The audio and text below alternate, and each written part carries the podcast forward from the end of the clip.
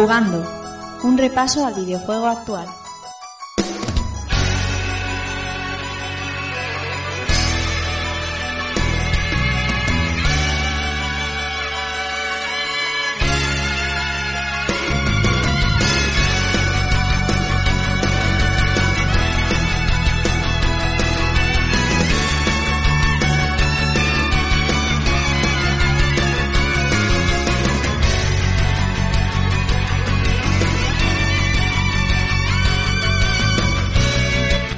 Hola, ¿qué tal amigos y amigas? Sed bienvenidos a un nuevo episodio de Jugandorra y de recibir un saludo de quien nos habla, Rafa Valencia.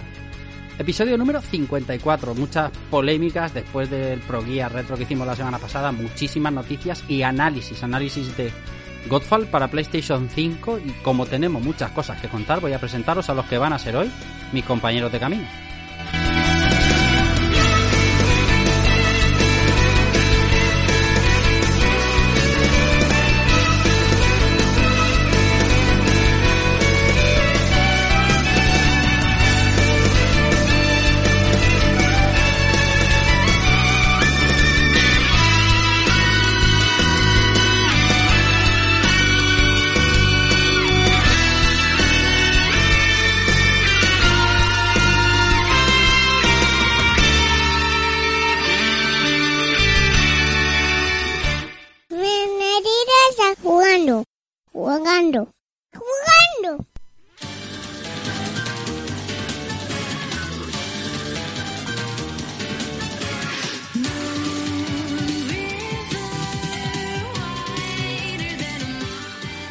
Vamos a empezar a presentar compañeros. Mario Rey, ¿qué tal? ¿Cómo estás? Bienvenido, buenas noches. Muy buenas, buenas ¿Qué noches. Pues estás? encantado de estar aquí, de repetir, con muchas ganas de, de hablar un poquito de, de videojuegos esta semana, que hace ya un par de semanas que no nos juntamos. Y nada, pues preparado para lo que venga esta noche. Sí, además como tenemos dos semanitas, vamos a- va a dar de sí mucho, aparte del análisis, esto va a estar, la verdad, muy bien. Señor Infierno de Balas, Israel Salinas, dice, ¿qué tal? ¿Cómo estás? Bienvenido, buenas noches. Buenas noches, Rafa, compañeros. Pues nada, eh, aquí estamos, ¿no? Otra vez, eh, con la actualidad, un buen grupo de amigos aquí reunidos y nada, después del infierno de balas que pasemos la semana pasada, que lo pasemos teta y me consta que mucha gente lo ha jugado por primera vez gracias a, Cierto, a nuestra a nuestro consejo y a nuestro programa Cierto. y mucha gente que lo había jugado se lo ha pasado teta con el programa así que me doy por más que satisfecho pues nada con muchas ganas de volver a hablar de actualidad a ver qué cómo me ponen al día mis compañeros la actualidad te, te- te- mm, viene cargadita y te, te reconozco que me ha sorprendido cuánta gente y lo bien que se ha recibido el programa de ProGuiar, ¿eh? Que yo no tenía todas conmigo en que la gente se sometiera a semejante tortura de, de infierno de balas, pero, pero muy bien, muy bien, muy bien, muy bien. Vamos con... muy agradecido Sí, la verdad es que sí. Vicente Agullo, Batman, ¿cómo estás? Bienvenido, buenas noches. Buenas noches, Rafa, compañeros. Pues muy bien, mira, hace, hace un par de días solo que he dejado de soñar con balas everywhere. ¿vale? Y, y- y nada, y aquí pues, pues vamos a ver lo que nos han dado este par de semanas, que ha dejado cositas interesantes y, y nada, vamos a, a comentarlas, que seguro que dan para un buen programa. Seguro. Pau, Inercia, desde la Hermandad, ¿qué tal? ¿Cómo estás? Bienvenido, buenas noches. Buenas noches, Bonanit, desde aquí, desde la lengua oficial del Pirineo, donde os saludo. Ya se me ha subido a la cabeza y Sí. me, me, se amanta la cabeza. O sea, ha sido ya. He cogido el coche, me he venido aquí. Y a disfrutar de la vida. Hacer snow. Ya, ya soy uno más. Mm. Estás ahí en la urbanización de los, de los guay, ¿no?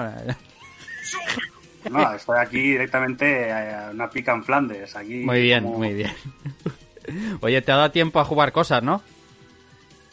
Eh, sí, Bien. No, no tanto como querría, pero desde luego sí que por lo menos he podido ir avanzando en algunas cosillas Sí. y ya, ya tener algo más de muertes en mi haber en el Demons. Oh, qué bien, qué bonito, qué bonito. Señor Germán Sounchama, ¿qué tal? Bienvenido, buenas noches.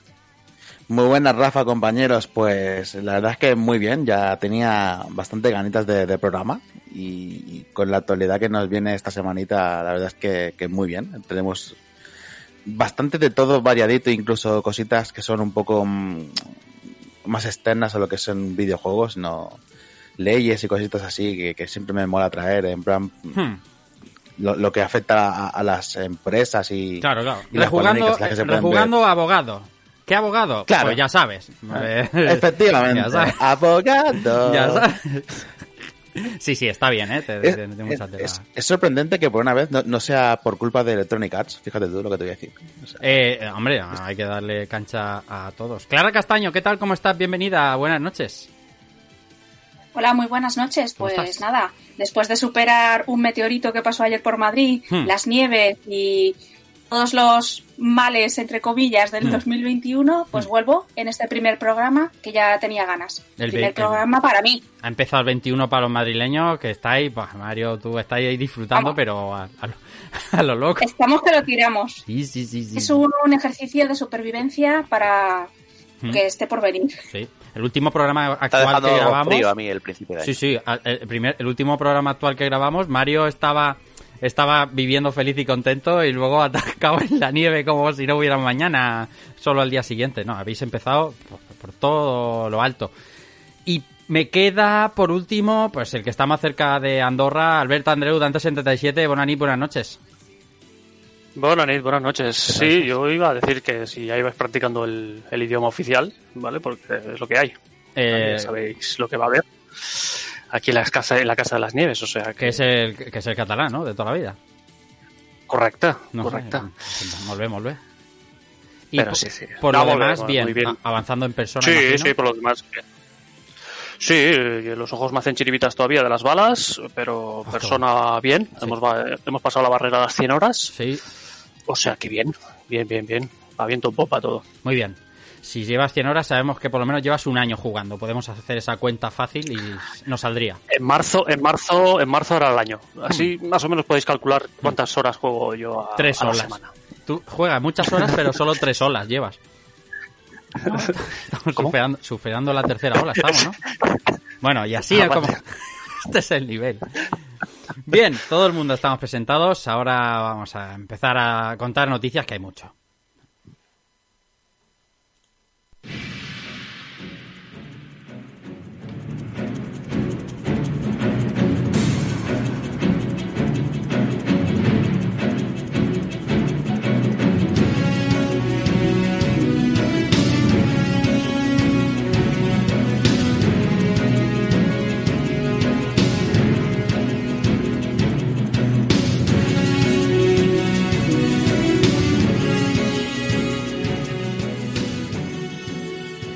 bien, vamos por la batería. Hay muchas, ¿eh? muchas noticias aparte del análisis de Godfall. Y vamos a empezar a meterle en mano. Vicente, empiezas tú. Eh, lo primero, los juegos del Game Pass. Pues sí, en, este mes de, enero van a abandonar Game Pass, eh, Indivisible, eh, Sea Assault, Final Fantasy XV Royal Edition, Fishing Sim World Pro Tour y en, en PC, además de estos, bueno, cambiando la Royal Edition de Final Fantasy XV por la Windows Edition, Mm. eh, saldrá gris. ¿Vale? Eh, lo que más nos interesa, como siempre, son los juegos que llegan, ¿no? En, para PC llegará el 21 de enero Control, el juego de Remedy que estaba ya disponible en Game Pass para consola. Eh, va a estar en PC a partir del día 21. También, eh, bueno, Desperados 3 va a llegar tanto a consola como a PC como a Xcloud. Eh, Donut County va a llegar para consola, PC y Android el 21 de enero también. Y Outer Wilds para, bueno, eh, para Android en vía Xcloud. Ajá. Cyber Shadow va a llegar el día 26 de enero para consola, PC y Android. Y bueno, ahora empiezan los, los platos así más fuertes, ¿no? Por un lado tenemos a The Medium, que es un juego que imagino el que se va a hablar eh, bastante Sí. sí, en las sí. próximas semanas. Por un lado, creo que va a ser una mier, mier maravilla, ¿vale? Porque uno va a decir que es una mierda y otro que, va- que es una maravilla. Bueno. Eh, depende de la consola que tengas y lo hater que seas. Pero bueno, el 28 de enero se estrena para PC y para Xbox, solo para Series S y Series X. Ajá. Y el día 28 también llega Yakuza 3, 4 y 5, las versiones remasterizadas que formaban parte de la Remastered Collection de Yakuza. Y con esto acabamos. Sin embargo, en- bueno, hace el año pasado, bueno, a finales de 2019 eh, hubieron como sabéis, anuncios relativos a Final Fantasy para que va a llegar eh, multitud de títulos en- a lo largo de 2020 para eh, Game Pass. Eso no se, no se ha cumplido del todo y eh, bueno, ya se ha confirmado que a lo largo de 2021 recibiremos Final Fantasy X y X-2 Remaster, Final Fantasy XII y después la trilogía de Final Fantasy XIII, XIII-2 y Lightning Returns. Qué maravilla, qué maravilla.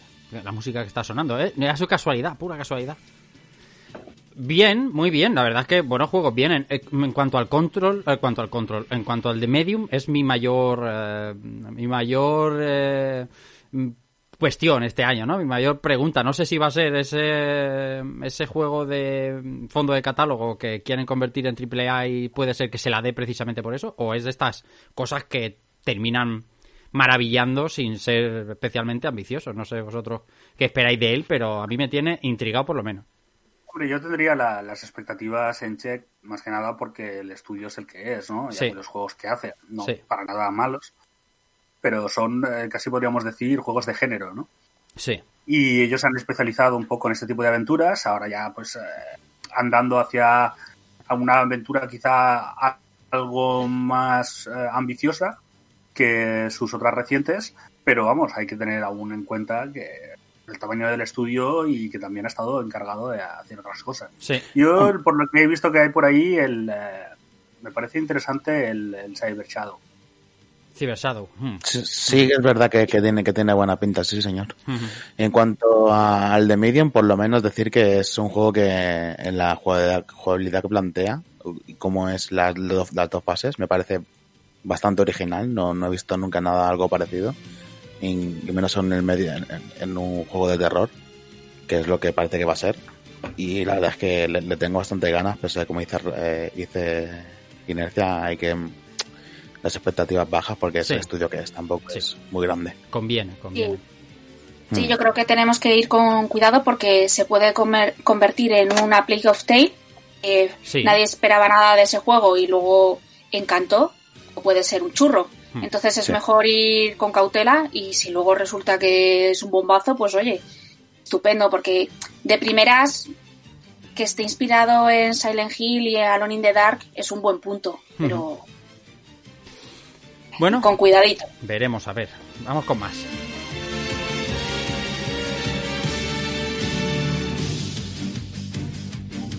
Bueno, Clara, voy contigo. Vamos con Bethesda y sorpresas. Pues sí, una sorpresa bien grande. eh, llega, bueno, desde Lucas Games, ahora se llama así, la compañía, y hemos cogido el látigo y el sombrero porque nos vamos a una nueva aventura de Indiana Jones el pasado día 12 de enero. Sorpresa, sin que nadie lo esperara, anunciaron un nuevo Indiana Jones que está producido por Todd.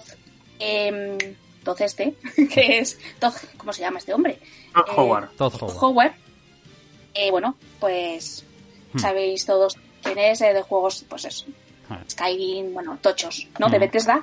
Y no se dieron gran- muchos detalles, de hecho, pero bueno, sí que nos han dicho que vamos a tardar tiempo en que nos den nuevos detalles Ajá. concretos sobre qué va el juego, pero el teaser ya dejó muchas pinceladas y muchas cositas Hmm. que podríamos ver o no. Hmm. El teaser, la verdad es que es una auténtica obra de arte, de ingeniería, un puzzle en sí mismo.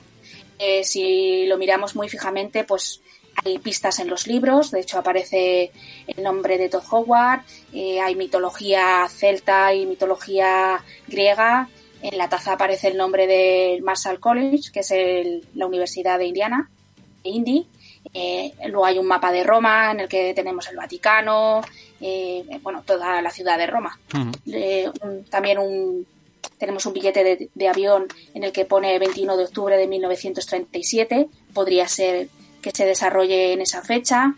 Además aparece en planos de un figurat, ¿no? Y bueno, pues ahí se han ido conjurando pistitas que a lo mejor alguna acertamos y vamos de Roma a Oriente Próximo. Sí. Aquí, aquí se me abren varias cuestiones. Lo primero, principal, Machine Games. Machine Games, Wolfenstein, ¿no? Para hacer para haceros una idea rápida.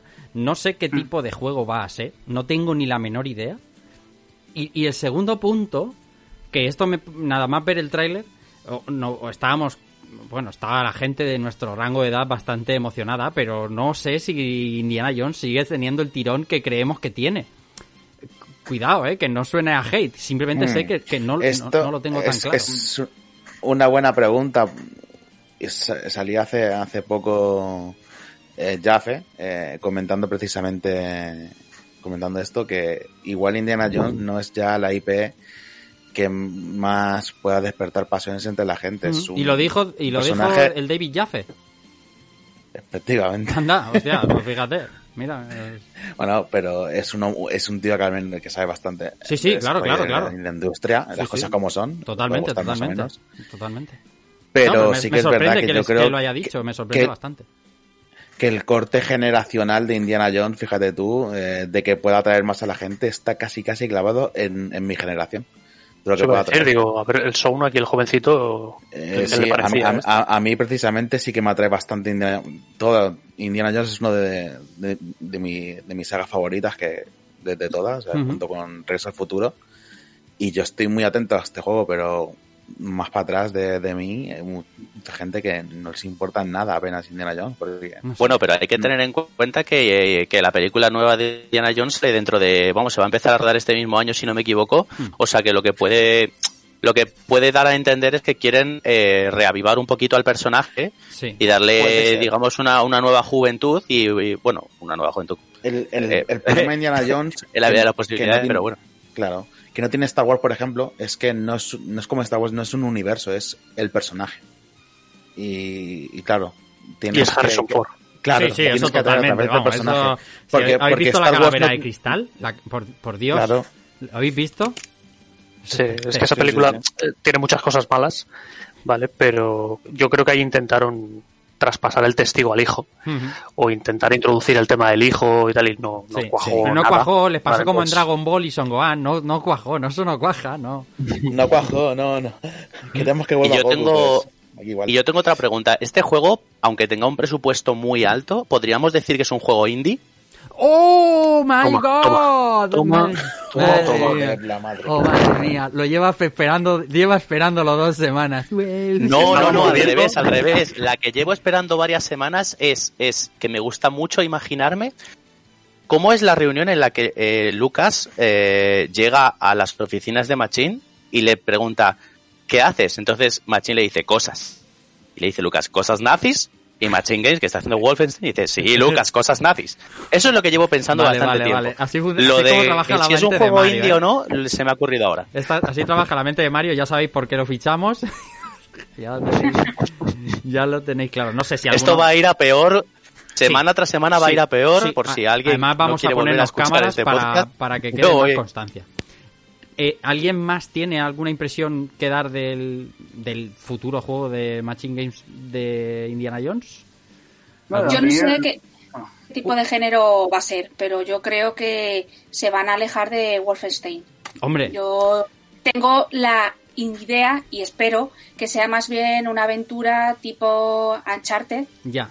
más que un Wolfenstein, pero vete a saber que lo mismo hacen un una locura. Es un poco lo que Y sobre si será exclusivo de Xbox o no. Mm, yo- Yo no lo creo, ¿eh? pero Bueno. podrían sorprender con, al- bueno, con una exclusiva temporal o no sé. Mm, Yo bueno, creo que en estos momentos puede ser cualquier cosa. Lo Claro. que sí que esté cierto es que posiblemente este acuerdo haya sido antes. Bueno, de hecho, aún no se ha hecho la, la fusión. Es aún la Sí. actual directiva la que mm. la que ha la que ha pactado esto, ¿no? Quizá por eso se ha anunciado ahora y no se han esperado. Pu- puede ser que tenga que ver con eso. De todas maneras, ya dijo Phil Spencer que eh, iban a que- hacer con la licencia lo que consideran oportuna con cada una de ellas. Entonces, puede ser cualquier cosa. Sí, pero ser Pero una que tendría cierto sentido. Sí, sí, son, perdón. Al ser una licencia también de, de Lucas, que tienen la propiedad intelectual, pues pueden igual decidir que no sea para su plataforma únicamente exclusiva. Ya veremos. Y que sea multiplataforma. Veremos. No, sí, pero poder podrían forzarlo, igual como Totalmente. las grandes compañías de Claro. deportes eh, ponen ese acuerdo. Y, Sí. por ejemplo, recientemente la MLB la ha obligado a Sony a que su juego sea multiplataforma. Multiplataformas. mm. ¿Y tú, Pero- a ti qué te parece esto claro. del indie, Pau? ¿Qué- ¿Hay, ¿Hay fe o...? Eh, no sé, la verdad es que lo de Machine Games me ha pillado a pie cambiado. A mí Hmm. me gustó mucho New Order, Hmm. pero ya las siguientes cosas me han parecido que es como que estaban evolucionando para atrás, por lo menos en cuanto a estructura de juego. Y, y no sé qué encontrarme. También es cierto que me cuesta encuadrar Indiana Jones en juegos en estos momentos. Si fuera por mí, haría otra point and click, pero lo veo complicado, ¿no? Ya, Eso, sería no- un sueño. Sí. No creo que vaya Pero vamos, Machine Y- Games se, se- se suicidarían el Arakiri antes que hacer eso.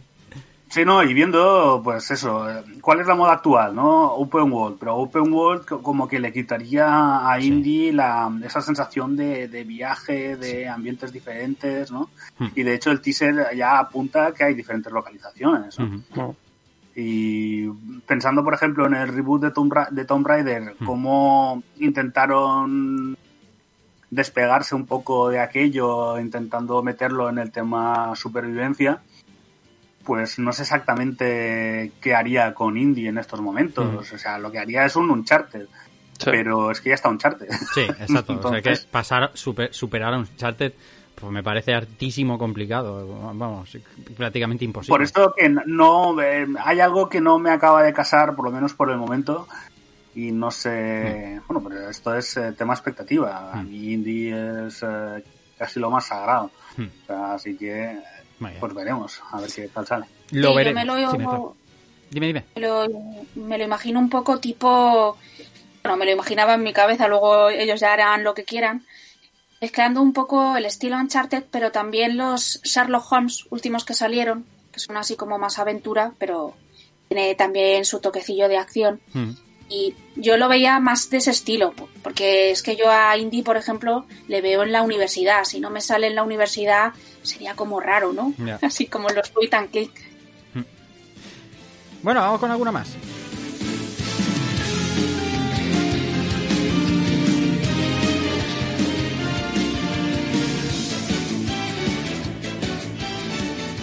Bueno, los retrasos han sido también tónica las últimas semanas y ahora Albert eh, se retrasa lo que venía de Literal Dangerous.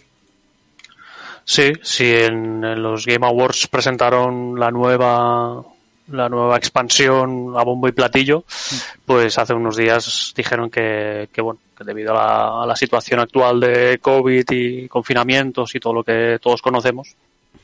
Pues tenían que retrasar el, el juego. Vale, entonces la, la versión de PC es la que se retrasa, pero que saldrá en principio a finales de primavera con una, con una, creo que una beta o una alfa que se podrá jugar a principios de primavera. Y lo que sufre más es el tema de las consolas, ¿vale? Que de consolas hablan ya de, de finales, ay, de, de otoño del, del 2021, Ujú. ¿vale? Son, son las que han tenido que sacrificar un poco debido a todo esto, todo este tema de la pandemia. Mm.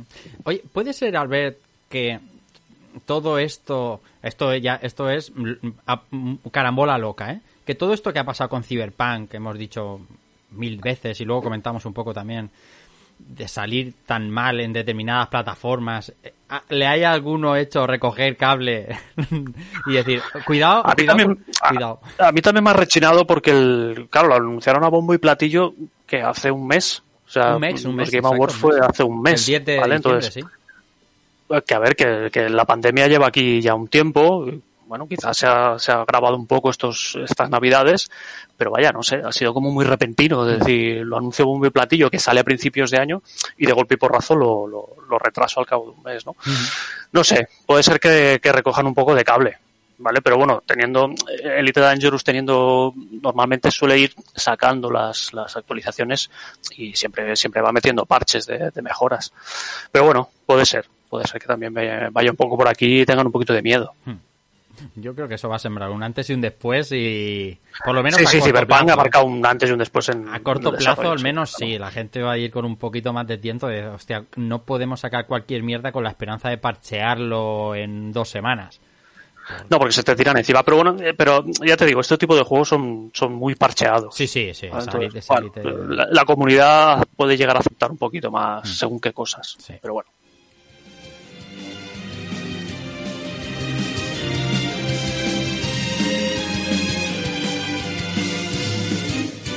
Bueno, Clara, vuelvo contigo. Hoy que te has cogido todas las de Lucasfilm Games que, que no se han callado esta semana nada. Pues nada de nada. Y de hecho nos vamos a ir a una galaxia muy lejana, pero esta vez no va a ser con Electronic Arts, sino con Ubisoft, porque fue uno de los bombazos de la semana pasada y es que eh, Ubisoft está trabajando en un nuevo juego de Star Wars de mundo abierto. Eh, no, sab- no sabemos nada más. Sí que lo va a desarrollar Massive Entertainment, que son los desarrolladores de The Division. Eh, son muchos los rumores. Eh, por supuesto, una de las temáticas que más se está solicitando es que tenga como protagonistas a un mandaloriano y un Baby Yoda por ahí. Ya veremos eh, en qué consiste el nuevo juego. Por ahora, sin detalles. ¿Y cuán- cuándo se le acabó a Electronic Arts la exclusividad sobre la licencia Star Wars? Que yo... Parece que ha habido En una. 2023, re- en principio, si no me equivoco. Pero O que sea, han renegociado algo. Ajá. los que hubo mucho rumor ese día si Electronic Arts iba a dejar de hacer juegos. Eh, Electronic Arts sacó su propio Twitter y dijo que, que no, que no, que ellos iban a seguir haciendo juegos, con lo cual un Jedi Order 2 vamos a tener casi seguro. Luego ya, pues, ellos se tendrán que coordinar. Ver. Yo entiendo que, que ahí, eh, bueno, vista también lo que intentan hacer ahora con Star Wars, que es un poco revitalizar también eh, la marca. Sí. Eh, yo creo que en cierta manera Disney se ha dado cuenta de que Electronic Arts no tiene el músculo que tenía hace unos años y no puede sacar como diversos juegos de Star Wars en, en diversos campos, ¿no? Y por eso yo creo que se han, se han a- aliado con, con alguien que precisamente yo creo que estaba en, en ese sitio al que no puede llegar en estos momentos de Electronic Arts, pues tiene a, a BioWare completamente ocupada y encima con, con un experimento fallido, ¿no? Eh. Con lo cual, pues yo creo que el hecho de, de ir a buscar a Massive, yo creo que huele un poco, ¿no? Por dónde van a ir los tiros. Y bueno, la verdad es que tengo bastante más claro por dónde por dónde puede caer el próximo juego de Star Wars, aunque me tengo esa cosa de por favor que no sea otro juego como servicio. Eso estaba pensando yo. Eso estaba pensando yo a raíz de The Division. Pero porque todo es huele, verdad- ¿eh? Eso es, porque Massive, la verdad, que lo ha hecho bastante bien con The Division, al final el, el- el sistema por servicios cansa, cansa mucho y, y ver- verlo en el Mandaloriano, que viendo los anteriores juegos de, de Massive puedo prever cómo va a poder ser, Ujú. Pero la verdad es que cansa un poquito y ya Electronic Arts ya tuvo problemas con, con Disney con todo el tema de monetizaciones y cajas Bueno, pero Division ha cajas loot. funcionado. Division y Sí, Division pero no yo, yo creo que eso fue un poco también de intentemos salvar la cara a Eh, sí. Disney. ¿eh? O sea, eh, a mí, eh, perdona que os diga, pero eso de que Disney mira por el usuario y Sí, bueno, sí. pobrecitos que los quieren monetizar, eh, a mí Cojones. Me sigue siendo complicado de tragar. Bueno, pero, La fórmula- pero afectó de alguna forma o de otra. Pero las fórmulas Las de como Division no eran que te pueden resultar cansinas, pero no especialmente sangrantes. Y me parece que la no, licencia a- Star a- Wars es que invita a gastarse un poco, ¿no? Mm, Es, es que otro estudio que se me ocurriría más o menos que pudiese cuadrar con el gameplay que me puedo imaginar para The Mandalorian sería Bungie con, con lo, que ha, lo que ha hecho en los últimos años. Sí. Más o menos cuad- cuadraría con... No, por favor. Pero no. Está- no estaba Hombre, a, nivel, a nivel de shooter no te puedes quejar, ¿eh? No, claro, pero el problema sería el tema de scope. eh, Hmm, es que eso sí. realmente, eh, Bungie, con todos los respetos, o sea, esa idea de estar jugando en un sistema solar o en un universo, al final son cuatro lugares matados, Eso sí. duros y duros. Y yo creo que Star Wars eh, merece, igual como Indie, un sentido de exploración, de, asombro, de, de investigar, ¿no? Bueno, el caso de, de Star Wars menos, ¿no? Pero, pero sí que un poco de, de viajes espaciales, historia y tal. Y ya me veo en, con el tema Bungie que, que serían ahí como Hmm. dos calles por, por planeta, no me jodas. Ahí, habl- hablando de estos dos juegos de, de, de ahora de Lucasfilm Games, la cadencia de Ubisoft en cuanto al goteo de juegos es impresionante. O sea, lo podemos esperar este Star Wars tranquilísimamente a finales de este año, porque si alguien es capaz es Ubi. Pero en cuanto Hombre, a... yo yo creo creo que, que en principio, per- perdón, Mario. hablando de la exclusividad que decíamos, que en principio, si no me equivoco, empezó a mediados del 13, Hmm. yo creo que este anuncio se hace, eh, pero es un anuncio de desarrollo, porque en principio, eh, el- eh, hasta el 2023, yo no esperaría el nuevo juego de Star Wars, eh, sobre todo eh, respondiendo a, a, a esta exclusividad de 10 años que empezó en el 13 y acaba en el 23. Entonces yo creo que lo que está haciendo ahora mismo eh, Star Wars o Disney en este caso es eh, sembrar un poquito el terreno para que en cuanto el contrato de exclusividad termine ya tener probablemente aparte de este de Ubisoft probablemente tendrá un otro eh, trabajando que todavía no se ha anunciado pero tendrá algunas Pero cositas eso- ya preparadas para que en cuanto termine este este contrato de exclusividad ya lanzará al mercado automáticamente eh, los siguientes no juegos puede- de, no de Star Wars que yo creo que ha sido una saga que Electronic Arts eh, no ha sabido eh, explotar o rentabilizar tanto como la propia Disney quería. O sea, Hmm. que no es que lo haya hecho mal ni bien, pero yo creo que eh, Disney yo creo que esperaba un Cotor y todos lo esperábamos y, y que haya sacado en 10 años, eh, vaya a sacar a lo mejor eh, Battlefront y el único que ha podido redimirse un poco, que en el que toda la crítica y público ha estado de acuerdo, que es en el Fallen Jedi Order. Fallen Order, Hmm. pero los Battlefront han tenido ya no solamente si ha sido bueno o ha sido malo, sino que ha tenido mucha polémica con la Mm. monetización y demás. Y yo creo que, que Disney ha estado quizás un, eh, pero esto es una opinión mía, ¿eh? que a lo Sí. mejor ha estado un poquito decepcionada de cómo durante 10 años Electronic Arts no ha sabido sacarle todo el jugo, todo el provecho que se podía haber sacado a Star Wars en una época en la que ha estado en boca de todos con una trilogía nueva y en fin. Lo que pasa es que si, Bueno, esto se ha anunciado ahora, que- no, no puede ser que tenga nada que ver con el fin del contrato. O sea, sería es imposible que, que Messi hace dos años diga que se va a la Juve en dos años, ¿no? Eso no. Sí, esto no seguro que se ha renegociado y más o menos quedará. Yo creo que, que Disney ha visto que le ha funcionado muy bien el tema Spider-Man Eso es. y intenta, intenta repetirlo con otras compañías. Yo creo que no va a haber otra exclusividad, pero eso se ha hablado con Electronic Arts. Digo, mira, también es verdad que Electronic Arts no- ha llegado, eso como estaba comentando Mario, también a un tema de expectativas, más que nada porque ha habido eh, mucho problema de desarrollo. El Y 13-13 también, aquel, eh, eso desapareció totalmente, no quedó nada. y, y desde entonces ahora también se ha visto como, en cierta manera, Electronic Arts ha perdido mucho músculo de desarrollo. Sí. Sí, porque se ha cargado estudios cierre visceral importantísimos. que estaba haciendo, ¿no? Eh, el cierre visceral, que es el que puede encargarse quizás de, de aventura mundo abierto un jugador, ¿no? El, el Old Republic sigue en marcha, pero es- está, pero no está, ¿no? Claro. Es esta, esta cosa de que hay que recordarte que sigue, que sigue ahí presente. Sí. Y luego el primer Battlefront eh, en tema de ventas fue muy bien, pero luego el 2 pues hubo muchísima polémica y le ha... Hmm. Y incluso todo el trabajo que ha hecho a posteriori Electronic Arts tampoco le ha servido demasiado a nivel de prensa para, para recuperar eh, el prestigio, ¿no? Así que sí que es cierto, bueno, es además que, que tenemos constancia de que el tema de Visceral iba como el culo. De que mm, Motive eh, tuvieron que, o sea, lo, lo que había de Visceral lo pasaron a otra compañía, lo hicieron de nuevo, lo volvieron a cancelar Mm. y después ha salido de Squadrons, ¿no? Mm. Pero que ahí realmente ha habido un, una cantidad de trabajo perdido y tirado a la Sí, sí, basura muy, muy grande. de todas formas, como comentario maligno, cuanto antes decíais, Disney no estaba demasiado contenta con lo que ha hecho Electronic Arts con la franquicia. Pues ni te digo lo que debe estar contenta Disney con lo que han hecho ellos mismos con Star Wars. Cuánta maldad. Ay, bueno, veremos a ver cuándo vemos estos dos juegos, este juego de, de Ubisoft y el- también el juego de Indiana Jones de Bethesda. Vamos con otra.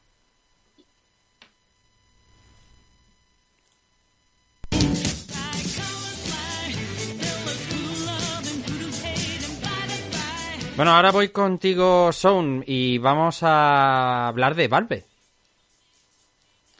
Pues sí, eh, de Valve y no solamente de Valve, sino también de otras cinco editoras, porque la Comisión Europea de Antimonopolio eh, ha decidido multar a, a Capcom, Koch Media, Bethesda y también Steam con hasta 7,8 millones de euros por eh, por prácticas de monopolio de, y no poder permitir la venta de, de keys o claves en diferentes regiones de, de la comunidad europea.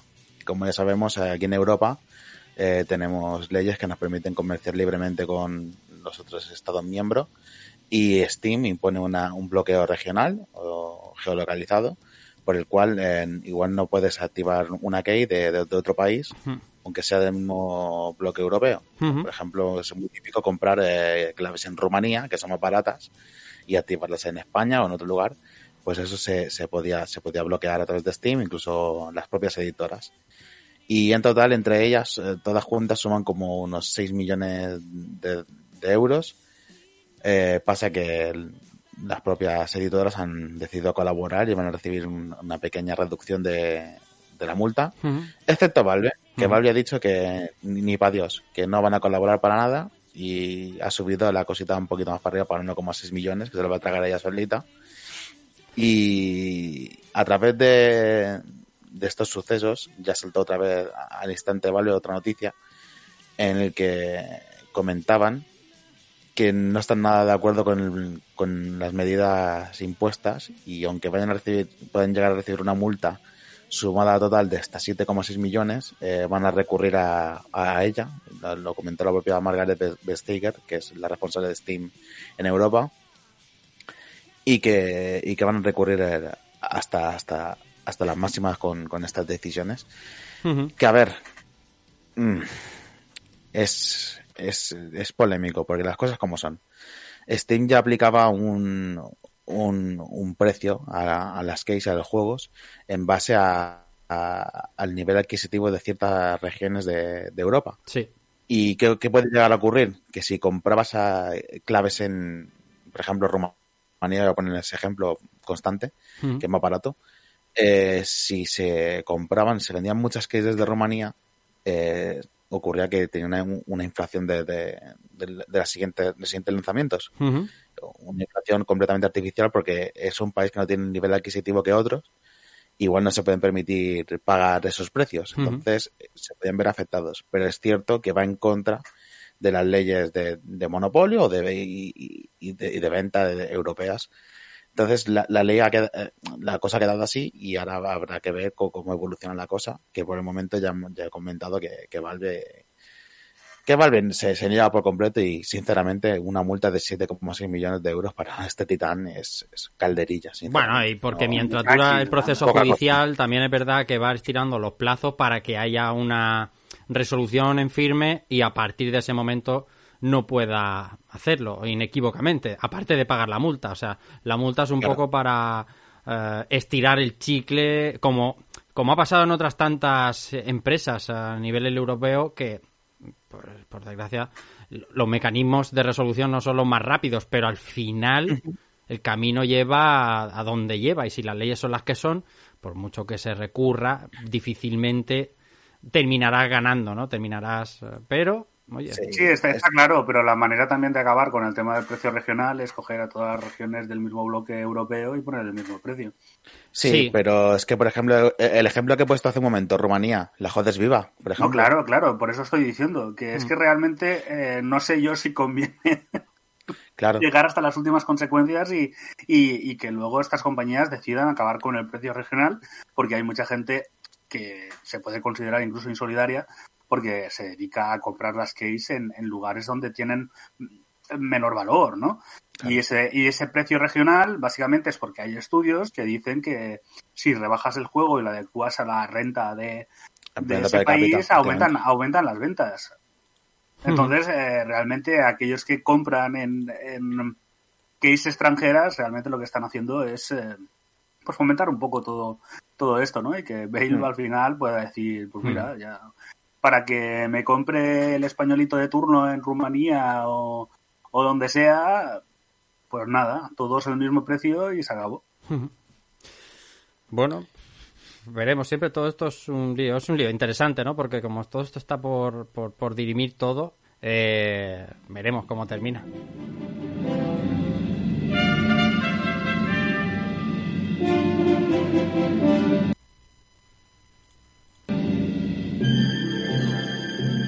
Bueno, vamos a, con la siguiente. Mira, te- tenemos ya que está eh, el evento, decía aquí Mario, que está el evento ya, el Resident Evil 8, el showcase que tenían preparado para mientras estamos grabando. Y tenemos un ojo puesto ahí. Mientras tanto, vamos a hablar ahora de Naughty Dog, Clara. Sí, porque ayer por la mañana, durante unas cuantas horas, soñamos con el nuevo juego de Naughty Dog. Y es que uno de los diseñadores de, que trabaja para Naughty Dog había publicado una serie de artes del que supuestamente eran de un nuevo juego. Se llamaba The Woman of the North, las mujeres del norte, y eran artes que mezclaban fantasía, dragones y aventuras. Hace unos cuantos días, Naughty Dog anunció que estaba trabajando en un nuevo juego que era emocionante y para eso estaban contratando nuevos trabajadores. Todos co- conexionamos y dijimos nuevo juego, contrataciones, artes. Artes del nuevo juego, algo completamente distinto de Naughty Dog. Y bueno, pues al final eh, ha resultado ser que el diseñador estaba muy emocionado con Assassin's Creed Valhalla, un juegazo al que yo todavía sigo jugando. Sí. Y eh, sí, y eh, ha desmentido que fuera del nuevo juego de Naughty Dog. Simplemente el hombre se sentía muy inspirado por todo lo que estaba viviendo en el Valhalla y decidió hacer unos artes Bueno, eso no quiere decir que el nuevo juego de Naughty Dog no pueda tener cierta inspiración de eso. Ya han dicho que es un nuevo proyecto completamente nuevo, probablemente no sea un nuevo Uncharted ni un nuevo de las sofás, será algo distinto, así que Hmm. de momento estos artes no son del nuevo juego, pero nunca se sabe si pueden llegar a inspirar algo. Es, es curioso porque Naughty Dog, si sacas, dice muchas veces por, por dejar semillitas o easter eggs en otros juegos de lo que va a venir, lo que van a ser los siguientes juegos. Ya se vio con The Last of Us 2 en... Bueno, y con el primero, Uncharted, con el primero de Uncharted eh, también. Claro, Ujú. con, con, con Ellie, con, con las máscaras y demás. Y justamente en Uncharted 2 ha- hay algo muy, muy curioso. Hay un mapa marcado que están las dos costas, eh, que es la- lo que recorres de, en Estados Unidos, la costa este-oeste. Y hay otro punto marcado justo en el, en el centro de Europa, Europa Central. Vaya, da la casualidad que, tiene bastante relación o, tiene bastante sentido ese, estilo un poco más medieval que hemos podido ver en estas ilustraciones de Hyunam, que, que pueda negar que es, es para eso, o se le hayan podido decir, mm, me recuerda a cosas que, que, que puedo relacionar, como por ejemplo The Witcher y demás en el folclore o centroeuropeo medieval. Me, me- me da que pensar, la verdad. De hecho, a mí lo que más me llama la atención es que en una de las ilustraciones eh, sale un dragón. Y a Sí. ver, eh, que yo sepa, en Assassin's Creed Valhalla no hay dragones, o por lo menos todavía no me he encontrado es. con ninguno. Si te sale un dragón ahora con 80 horas, ya te cagas. Sí, sí. O sea, ahora como salga el dragón, mm, vamos, me quedo muerta. Sí, sí, Y, y entonces sí que a mí me recordaba más en plan a Dragon Age, ¿no? Esa ilustración con la mujer sentada en el dragón. Y sí que es chocante. Y bueno, cuando yo puse la noticia en Twitter, algunas personas me decían, un juego del rey Arturo. No creo que sea un juego del rey Arturo, aunque estaría muy bien que, que hagan una aventura de ese estilo, pero no sé. Yo creo que a lo mejor sí que tiene algo que ver con el juego, pero como que le han dicho, mejor cállate la boca, Bueno. pero Bueno, Bueno, casi- si tenemos como referencia, por ejemplo, a Guerrilla, eh, sa- salieron hace un montón de tiempo diseños eh, que apuntaban a dinosaurios y tal, pero realmente el aspecto al final no tenía demasiado que ver con lo que Tenía llegó, ¿no? Así que, bueno, yo creo que todo es posible. y desde luego lo que sabemos es que va a ser un proyecto diferente, puramente, pues eso. A, a lo mejor en un futuro tenemos un nuevo Uncharted o Claro. algo relacionado con la franquicia de The Last of Us, pero este primer juego que van a sacar para Play 5 Hmm. o va a ser algo nuevo, de un género distinto. Bueno, lo, lo que hay, que hay que llevar cuidado con aventurarse en qué van a ser las nuevas iteraciones de ciertos estudios. No vaya a ser que, yo que sé, que pienses que van a hacer un Gozo Tsushima de mayas o algo de eso, ¿sabes? Que, que- que hay gente que, Podría pasar, pero no. que podría pasar, ¿eh? Que podría, podría suceder. Pero ¿Hecho en malla o de mallas? hecho, a lo mejor en las dos, cas- en las dos cosas. En, en mallas, Claro. en mallas, en pantalones En malla. ajustados y, y de mallas. que puede pasar las dos cosas. Vamos con más.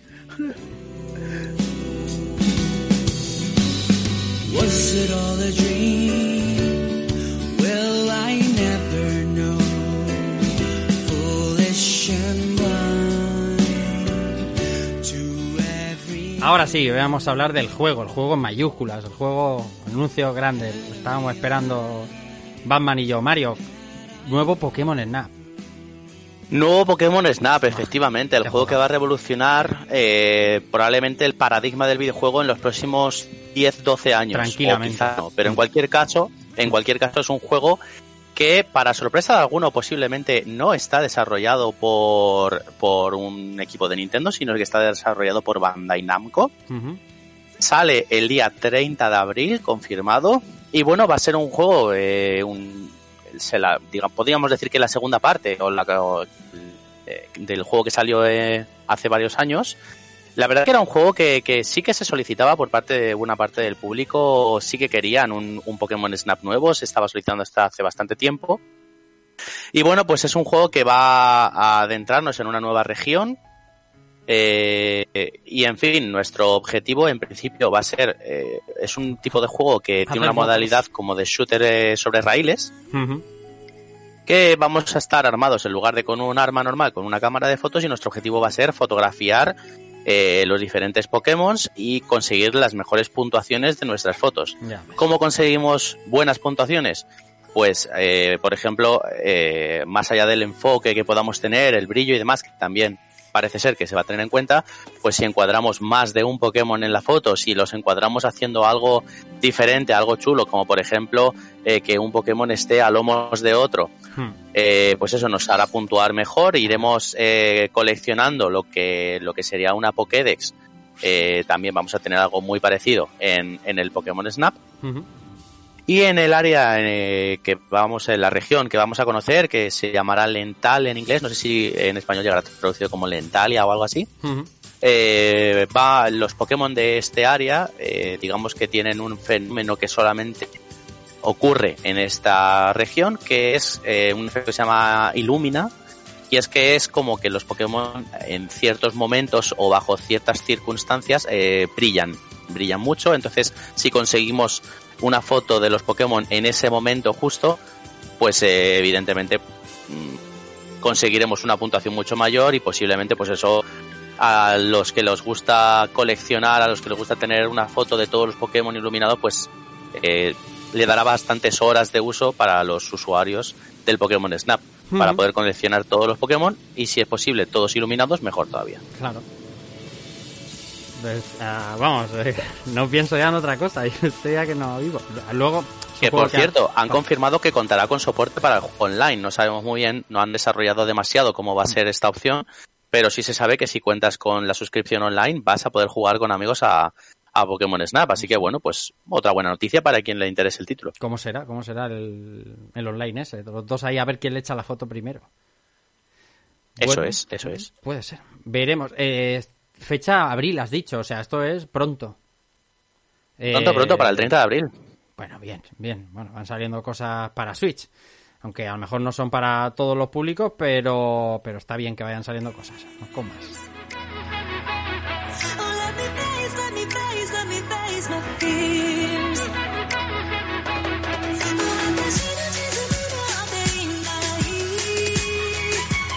Y sigo contigo, Mario, y vamos con las fechas de lanzamiento que va, que se van poniendo, se van poniendo sobre la mesa. Y primero con la de PlayStation 5.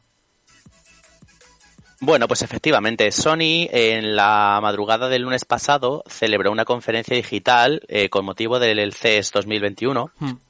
Y bueno, en esta conferencia lanzó un tráiler nuevo y ese tráiler, eh, digamos que modificaba ciertas fechas o borraba, mejor dicho, de, de los diferentes títulos las fechas que tenían eh, programadas, eh, que en principio eran para principios de este año o en general para, para este año. Hay algunos que directamente han eliminado la, la fecha que, que tenían prevista, ¿vale? Es algo que yo creo que, y además ya lo han dicho desde bastantes medios, que, que en general nos podemos eh, ir acostumbrando a que durante este año de pandemias y, y con todo lo que está ocurriendo, El tema de los retrasos en los juegos va a ser algo bastante habitual.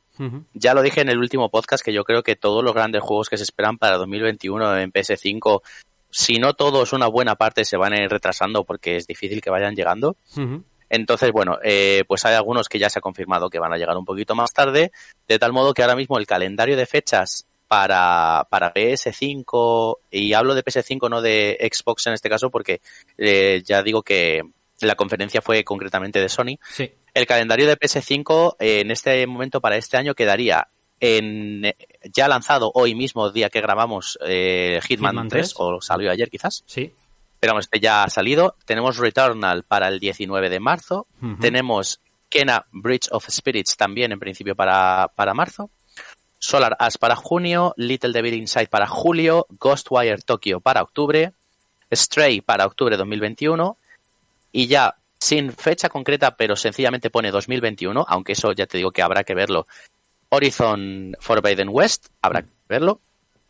Sí que veo bastante factible Ratchet and Clank Rift Apart, que supuestamente iba a salir en la ventana de lanzamiento de la propia consola, o sea que yo la esperaba, si no para noviembre, para diciembre o enero. Yo Mm. esperaba que fuera a ser un juego de lanzamiento que se pudiera incluir en, en casi en el catálogo de salida, eh, para esta Ujú. misma Navidades.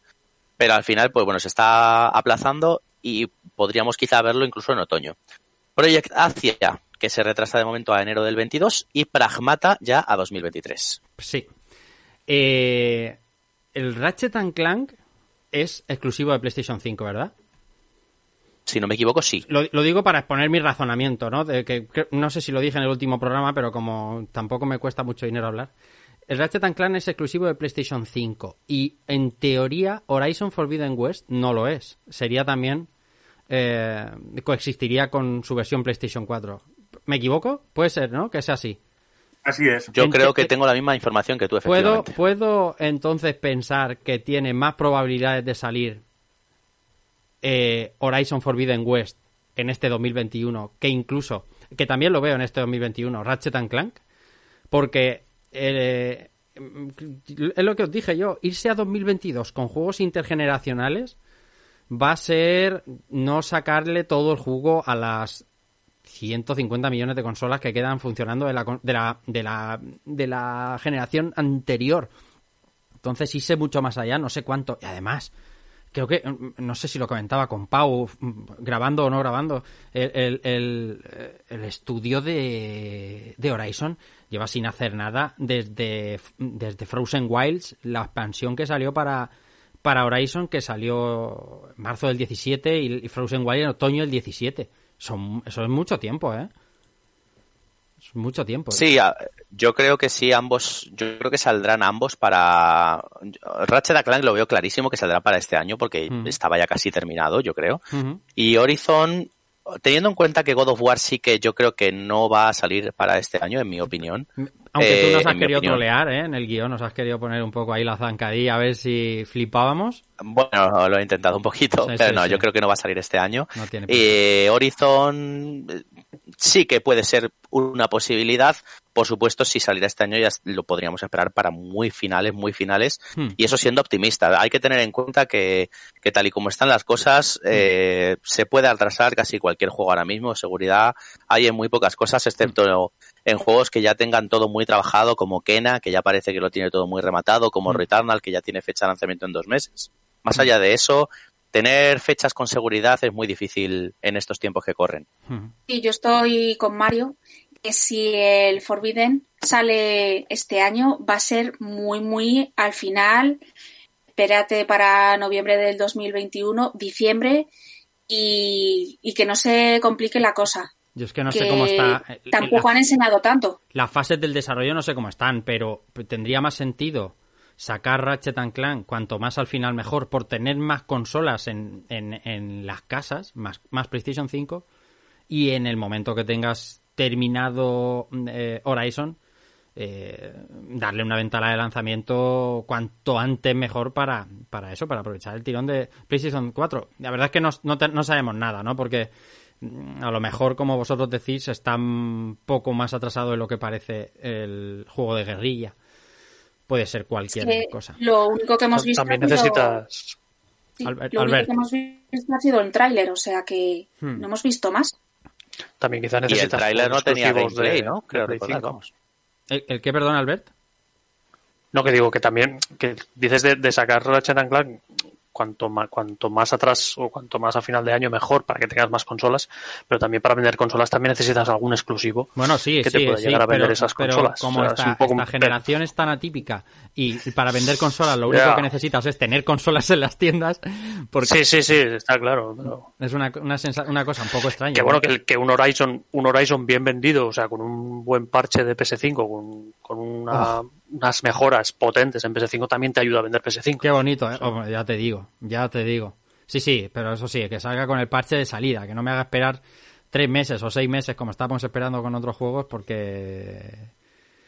Y que no hagan un Cyberpunk con la versión de con las versiones de PS4. Y eso yo- también. Es que el caso podría ser ese, que lo quieren sacar el parche de Sí, Play sí. 5 al mismo tiempo y de ahí que a lo Sí, mejor sí, no sí, salga en 2021. Puede ser tranquilísimamente. Esto es todo bola de cristal. Pero bueno, siempre está bien tener las apuestas y pues, si sale el 2021, ahí iré yo y diré, Mario, ¿te acuerdas? Y si sale, y si 20 el 21 se atrasa, me dirá, ¿te acuerdas, Rafa? Y así es como funciona. Vamos con alguna más. Hablando del cómo se quedan los calendarios, hablaba Mario de PlayStation 5, también nos queda más o menos claro del calendario de lanzamientos y actualizaciones que va a tener Cyberpunk 2077. Cuéntanos. Pues efectivamente, una semanita más hablamos de Cyberpunk, que parece que no hay semana sin, sin Hombre. noticia de ellos. Claro. Y bueno, pues eh, esto viene a colación de un vídeo que ha lanzado CD Projekt, en el que director, no me acuerdo ahora mismo del nombre, Hmm. eh, bueno, pues se disculpaba de aquella manera por el lanzamiento. Se digo de aquella manera porque no ha estado falto de un poquito de polémica, porque ya no solamente se disculpaba, sino que también decía que la versión de PC era fantástica y que están muy orgullosos de ella. Y bueno, pues muchos dicen que si era un vídeo de disculpa, pues que no era quizá el momento de sacar pecho de una versión de PC para decir luego que la versión de consola estaba mal. Y por otro lado hay gente que opina que esta disculpa no tiene tanta credibilidad cuando ellos eran perfectamente conscientes de que la versión de consolas estaba muy por debajo de la calidad esperable cuando ellos mismos han ocultado la versión de consola a la prensa para evitar que hubiera ningún tipo de imágenes o filtraciones antes del lanzamiento. Entonces, hay mucha gente que resta un poquito de veracidad a este tipo de, o de honestidad, mejor dicho, a este tipo de, de disculpas que solicitaban desde CD Projekt.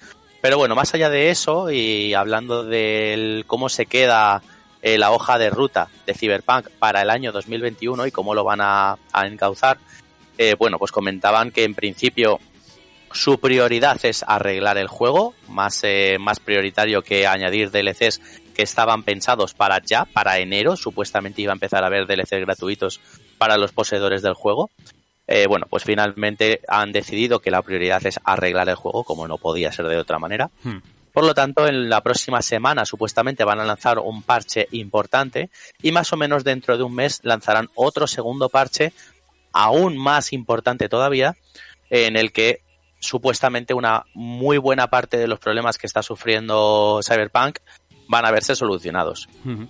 ¿Qué vamos a encontrarnos a posteriori? Bueno, pues durante el año van a seguir lanzando pequeñas hotfixes que seguirán eh, solucionando bugs y pequeñas cosas no tan importantes. Seguirán, ahora sí, empezarán, mejor dicho, a lanzar eh, pequeños DLCs gratuitos. Y cuando hablo pequeños, podríamos estar hablando pues de una misión extra o pequeñas cosas. No debemos esperar un DLC como, que, como el que fue Hearts of Stone o Wine and Blood, que fueron de Witcher. Eso los podemos esperar, yo creo, para dentro de un añito y medio, dos años largos. Sí. Y las versiones Next Gen, que en un principio estaban eh, eran esperables para febrero o marzo, bueno, pues ya han confirmado que se van a ir a la segunda mitad del año. Yo apostaría para un otoño, tranquilamente, cuando ya esté todo bien resuelto y bien atado. La verdad es que no hay día en el que no salte una noticia. En el tiempo que no hemos grabado jugando de actualidad, hemos tenido un artículo pues bastante bastante rotundo y redondo del amigo y vecino Schreier, al que aunque yo no le tenga mucha estima, la verdad es que el artículo es es bastante, bastante bueno y deja bien a las claras eh, pues, lo que es- está y estaba pasando ahí dentro. Y al, al hilo de esto también, nos ponía el otro día Pau Inercia un vídeo de Crowby Cat de, de las mentiras, cómo, qué, nos prometió CD Projekt que sería eh, Cyberpunk, más allá de todo esto de los bugs y, demás, a, a realmente el producto que ha que ha terminado llegando a las casas eh, en cualquier plataforma. Eh, 40 minutos de de realidad mezclada con malicia que son absolutamente eh, abrumadores en cuanto a poner en duda toda la credibilidad del estudio de aquí en, en, en adelante por mucho tiempo, ¿eh? Que, que no de hecho, no, pero- lo hemos analizado aún, pero es porque esto aún no ha acabado. Esto no, no, no se ha acabado aún. Dime, Pau. No, claro, aún hay bastante trayecto por delante, pero Hmm. también hay que tener en cuenta, yo tampoco diría mentiras, porque todos sabemos cómo, eh, bueno, todos deberíamos saber un poco cómo funciona el tema del desarrollo y las cosas que pueden estar no pueden estar, ¿no? Pero desde luego eh, que yo creo que a los mismos desarrolladores les subió la cabeza muchísimo. Entonces ya, eh, como por ejemplo cuando ponen el, en 2012 eh, cuáles eran lo- los objetivos que querían conseguir con Cyberpunk, no ponían nuestra meta, ¿no? Ponían nuestra promesa. Eso es, Y promesa, esto sí. yo creo que es como un poco lo, lo que ha derivado toda esta situación absolutamente delirante, ¿no? Porque visto en retrospectiva, nada tiene ningún sentido. Por eso no diría exactamente mentiras, yo creo que se han encontrado con la realidad. Cuando hablaría de mentiras es, Promesas ejemplo, incumplidas, este- quizá es mejor la palabra. eh, este- estas, no, no, pero cuando sí que diría directamente mentiras es en estas últimas declaraciones que a mí personalmente me han molestado muchísimo. Sí. Y me han molestado muchísimo porque se perpetúa aún más esa creencia de que el juego en PC va perfecto. Y que el único problema es el tema de las consolas. No, no, no, ni O mucho sea, menos, n- ni muchísimo menos. Aquí no, aquí no es un tema tanto técnico, sino que básicamente lo que desprende es un es que el- lo que sería el contenido principal que habían decidido que iba a entrar en el juego es esta, pero luego está todo eh, rematado para salir como sea. Sí, sí.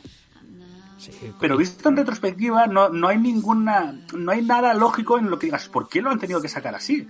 Ni tenían la presión en principio del tiempo, tenían un montón de pre-orders. No se sabe, no, no, no es comprensible, porque el estado del juego es un estado de early access, pero que he visto early access bastante más rematados en ese sentido. Sí, señor. Y, y- Sí que y es no quiere decir que la narrativa sea cojonuda, que el diseño de niveles sea cojonudo, pero estamos hablando de otra cosa diferente. Estamos hablando de que cuando tú más o menos tienes parte del diseño hecho y, y el, el juego se puede jugar de principio a final, quizá puedes empezar a trabajar pues en cosas que en el Cyberpunk no están nada trabajadas. Como por ejemplo la misma ciudad, los peatones, los coches. Eh, y hay muchas cosas que se huelen, se ven y, y que el mismo vídeo de Crowcat te dice, mira, esta zona es que prácticamente es injugable. Sí, o es que- aquí es que- tú te pones ahí y, y, y aquí te puedes encontrar 10.000 huecos en que te caes del escenario, o aquí el- los edificios están muy mal alineados y parece que unos flotan, un, un- algo pasa por el medio del tal, ¿no? Da, da esa sensación de que han tenido que, sin el debido cuidado, sacar el juego. Hmm. Hay una cosa que decías tú el otro día en la hermandad que, que yo estaba como aplaudiendo porque porque tienes razón. Conste que yo me he terminado el juego y le veo al juego muchísimas cosas buenas. Repito lo que dije, hablaremos de ello cuando todo el mundo tenga todos los integrantes del programa tengamos una visión un poco más completa y podamos hacer un debate incluso exclusivamente ese día hablar solo de Cyberpunk de unas cosas y de otras. Pero tú decías que los bugs los, los, los fallitos que todo el mundo vemos en los vídeos graciosos en los memes y tal al final habían servido de, de pantalla de escudo a todos esos fallos integrales mucho más importantes. Y, y yo no podía hacer más que darte la razón porque sí que es verdad que los que nos lo hemos pasado con nuestras dificultades en la consola, en el PC que puedas, has tenido que poner mucho de tu parte. Yo en mi caso he tenido que poner mucho de mi parte, unas orejeras como de- unas, unas ojeras estas que llevan los caballos como para mirar solo para adelante y no para los lados para no, para no ver demasiado y, y tapar con, con todos estos memes y todos estos crasheos errores, o sea, fallos importantes en cuanto al diseño del juego, de la concepción del juego en sí, de, de, de, de- de los de lo que no está hecho, y es verdad.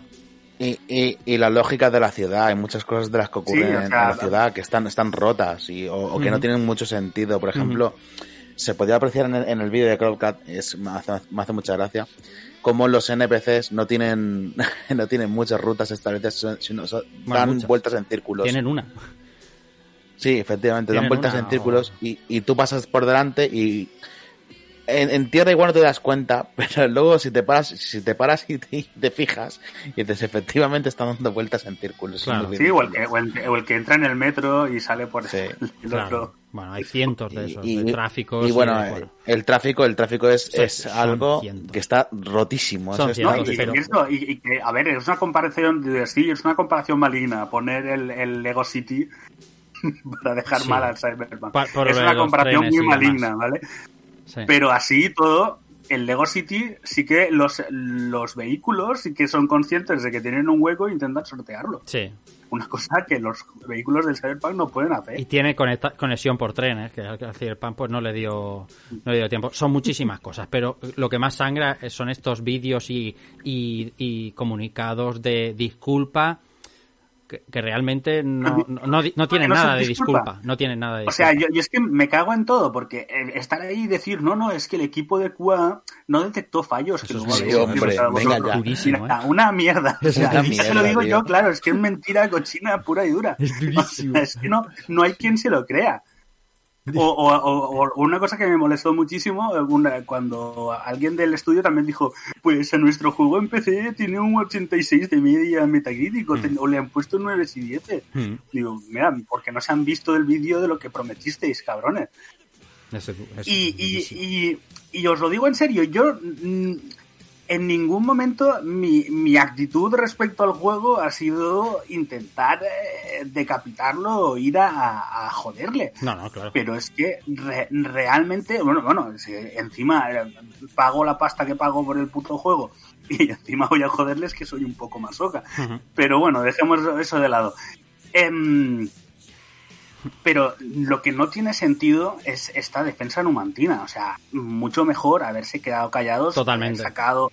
"E- Este es nuestro nuestra hoja de ruta y vamos a tal. Sentimos mucho cómo ha salido el juego y tal. Pero, pero no me vengáis con disculpas que encima es que son mentiras. O sea, es que cu- cualquiera con dos dedos de frente y no necesitas haberte visto, haberte leído el artículo de Jason Schreier. Es que no hace para nada falta. Simplemente el, el- artículo último de Ray es prácticamente una constatación de obviedades. Sí. Pero, pero es que realmente es casi más ilustrativo el vídeo de Crowdcat, porque lo que se ha dedicado a hacer es a documentar las diferentes entrevistas que ha dado el, el equipo y, y los máximos gerifaltes al respecto del juego. Y les ves hablar del tema incluso muy cerca del lanzamiento, y ahí es cuando sí que se te cae el alma a los pies. Claro, porque es mentira deliberadamente y sin ningún tipo de... Y, y luego en retrospectiva sí que los ves y dices, hostia, este tipo está con un mal trago porque le ves la, el careto. La cara, la cara, Le ves el careto y digo, este tío está pasando un trago absolutamente horrible. Hmm. Y lo ves y te duele. Sí, sí. Pero es que, por eso, por eso te digo que, la- que la situación vista en retrospectiva es absolutamente surrealista. Sí, sí. Porque eh, tú dime si no viendo el vídeo, o sea, en algún momento se te hubiera cruzado por la cabeza sacar el juego como ha salido. No. Que no tiene ningún sentido, ninguno. Vale. Ya te digo, un día eh, cuando lo terminéis eh, le vamos a dedicar un programa completo a todo, a todo el fenómeno cyberpunk desde principio a fin y, no- y vamos a vamos a divertirnos mucho, ¿eh? con cosas buenas también, ¿eh? que no que el, el juego las tiene y las comentaremos. Ahora vamos con otra y esta reciente, pero vamos, reciente acaba de pasar.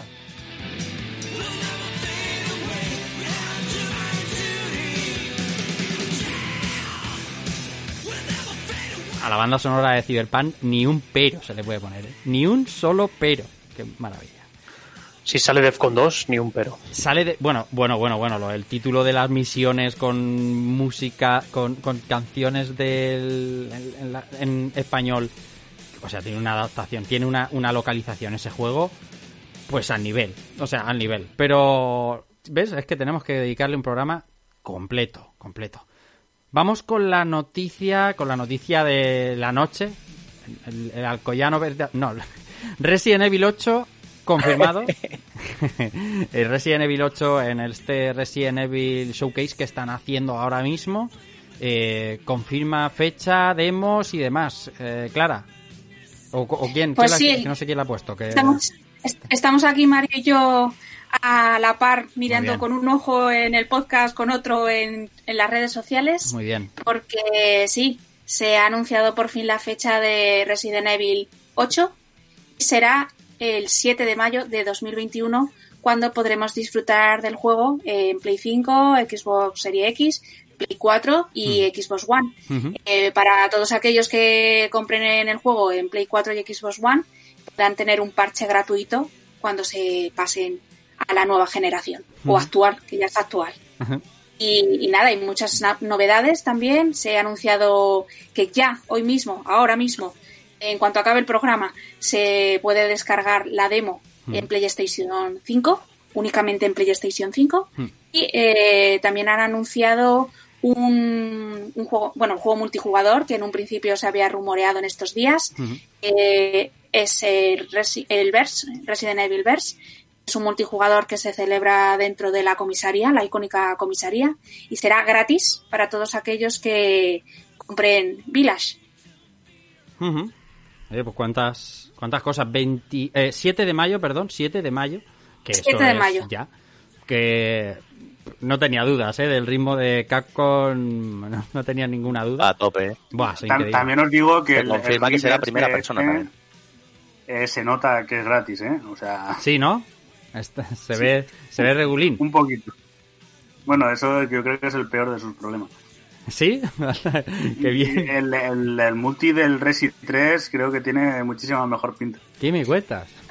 Sí, comentan por Twitter que es como una especie de Battle Royale en el que puedes coger a cualquier jugador que, o sea, cualquier personaje de Resident Evil, icónico, que como Sí. lo describen en, en la cuenta de Resident Evil, y pelear entre Sí, los amigos, vamos. A- y también hay como modificaciones, entonces alguien puede acabar siendo Nemesis y tirando bazocazos a la, a la peña. No Ajá. puede ser peor que, lo- que los Operation. O sea, Eh, total. Tú échale un vistazo al vídeo y luego me dices si, si es algo que dices, wow, lo jugaría. Qué miedo me da la risica esa de Pau, Es- ¿sabes? Regalado, Pau. ¿Qué quieres que te diga? Eh, ya está. Pues, sí. Mientras salga bien Resident Uy, ya lo 8, estoy viendo, ya lo estoy viendo. No, no. Uy, uy, uy, uy, uy, uy, uy, uy. Lo estoy viendo, lo estoy viendo, lo estoy viendo. Ah, podcast en directo, metapodcast. Qué maravilla. Oye, oye, cuidado. Oye, que sí, que sí, que sí, que sí, hombre, que tiene, esto tiene nivel. Es, tan full, decir- de la- es full de Estambul lo que pasa. Y estáis esperando para descargar la demo, eh, parece ser que la store está bastante petada porque está sí. todo el mundo intentando descargarlo, así que mucha paciencia. A lo mejor mañana podéis jugar. Bueno, Hostia, sí. Doy, para, doy para- fe, para- doy fe porque la intentaba descargar yo ahora y s- todavía no he podido. Os Ni desde el envidio, móvil, ni podéis desde el hacer PC. cosas mientras No lo he probado en consola, Yo- eh, pero... yo os envidio, macho. Podéis hacer más cosas mientras grabáis. Yo estoy aquí preso, preso, madre mía. Esto, eh, Pa- Pau, te doy la razón, ¿eh? Me- Menuda, madre mía, esto, aunque sea gratis, me- menuda, Hombre, menuda. a- gratis, madre mía. gratis lo que sea.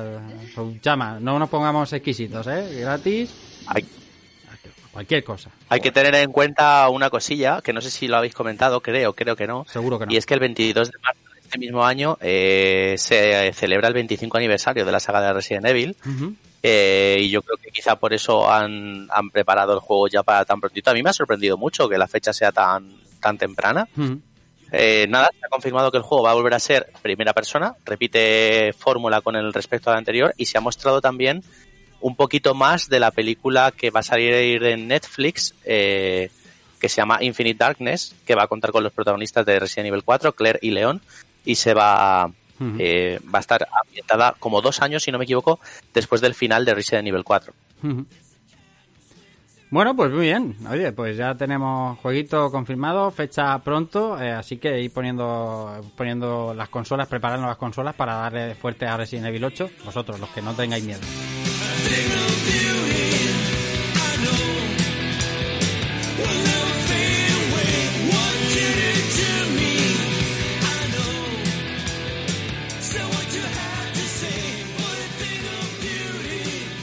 Bueno, vamos con la siguiente y esta, la Biblioteca Nacional. Nos hemos puesto exquisitos. El, el- el rincón de post-script, ¿es esto ahora?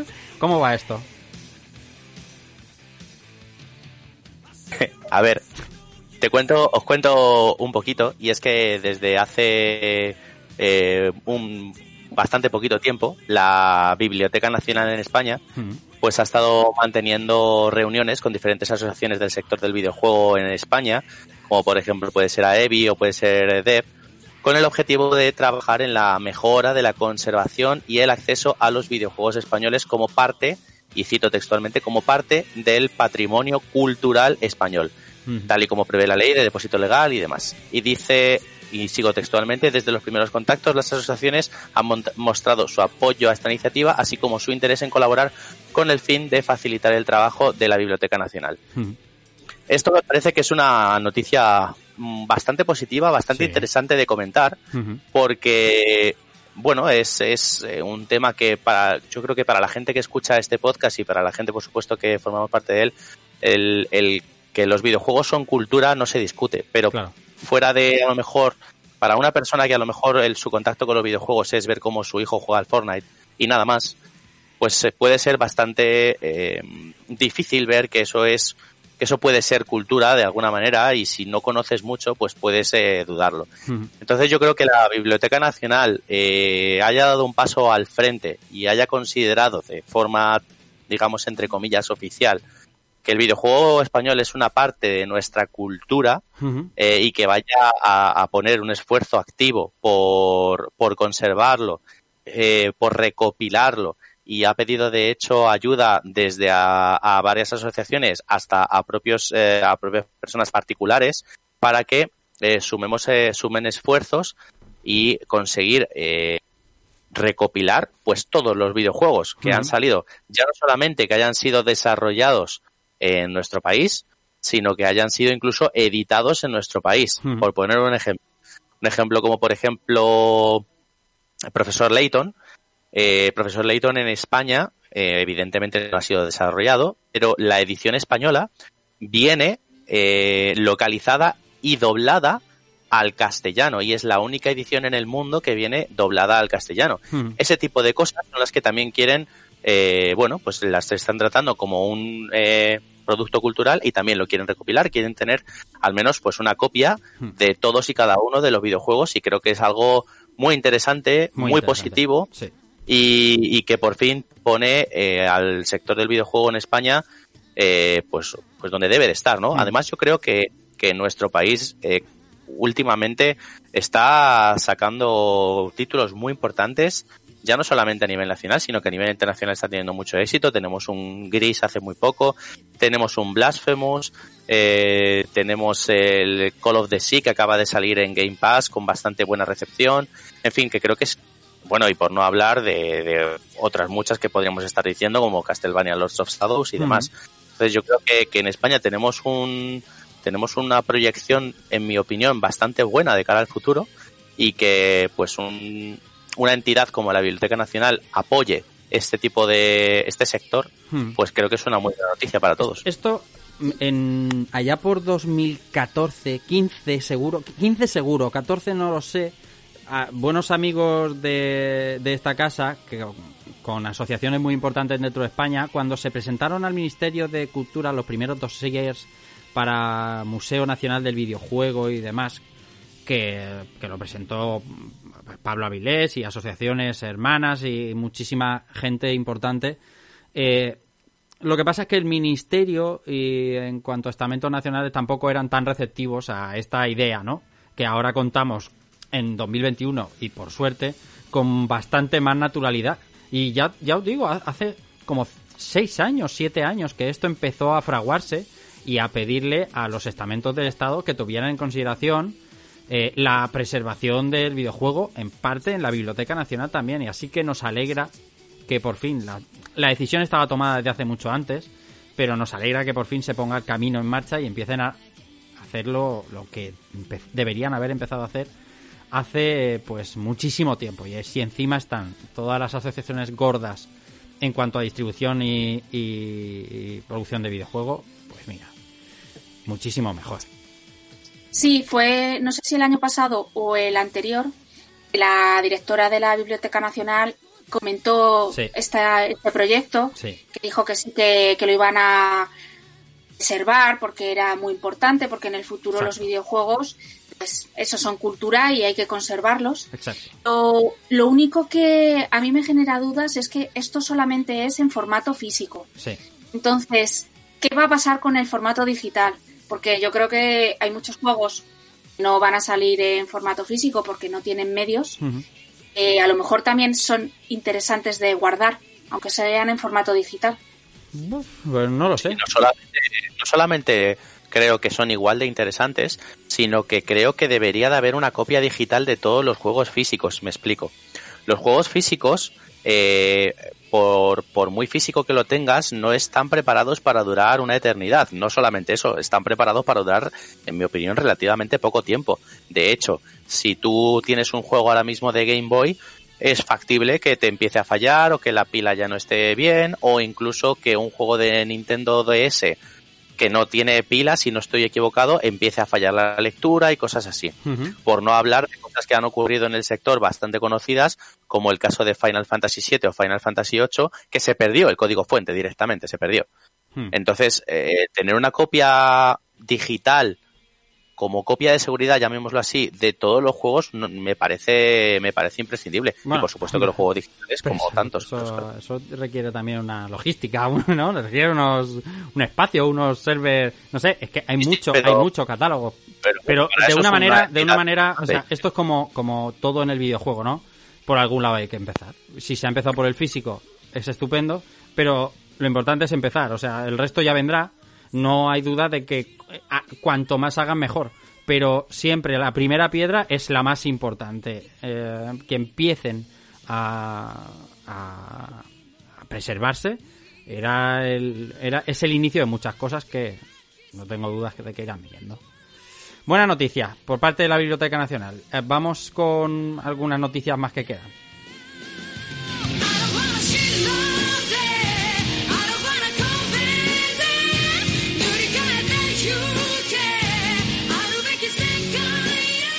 Esta tiene que ver con Santa Mónica. Esta sí que es de verdad, Mario. ¿eh? Esta no, esta no es troleo. Y parece que, que están trabajando en algo que no sabemos. Pues sí, en este caso no nos vamos a extender mucho porque la información que tenemos es bastante, bastante, bastante escasa. Pero bueno, eh, la propia cuenta oficial de Twitter de Sony Santa Mónica eh, anunció un puesto eh, como director de arte para un juego eh, literalmente sin anunciar. Eso es lo que ponía el propio tweet. Por tanto, vamos, no hay ningún tipo de misterio ni nada de eso. Sencillamente están trabajando en un juego paralelamente a God of War Ragnarok.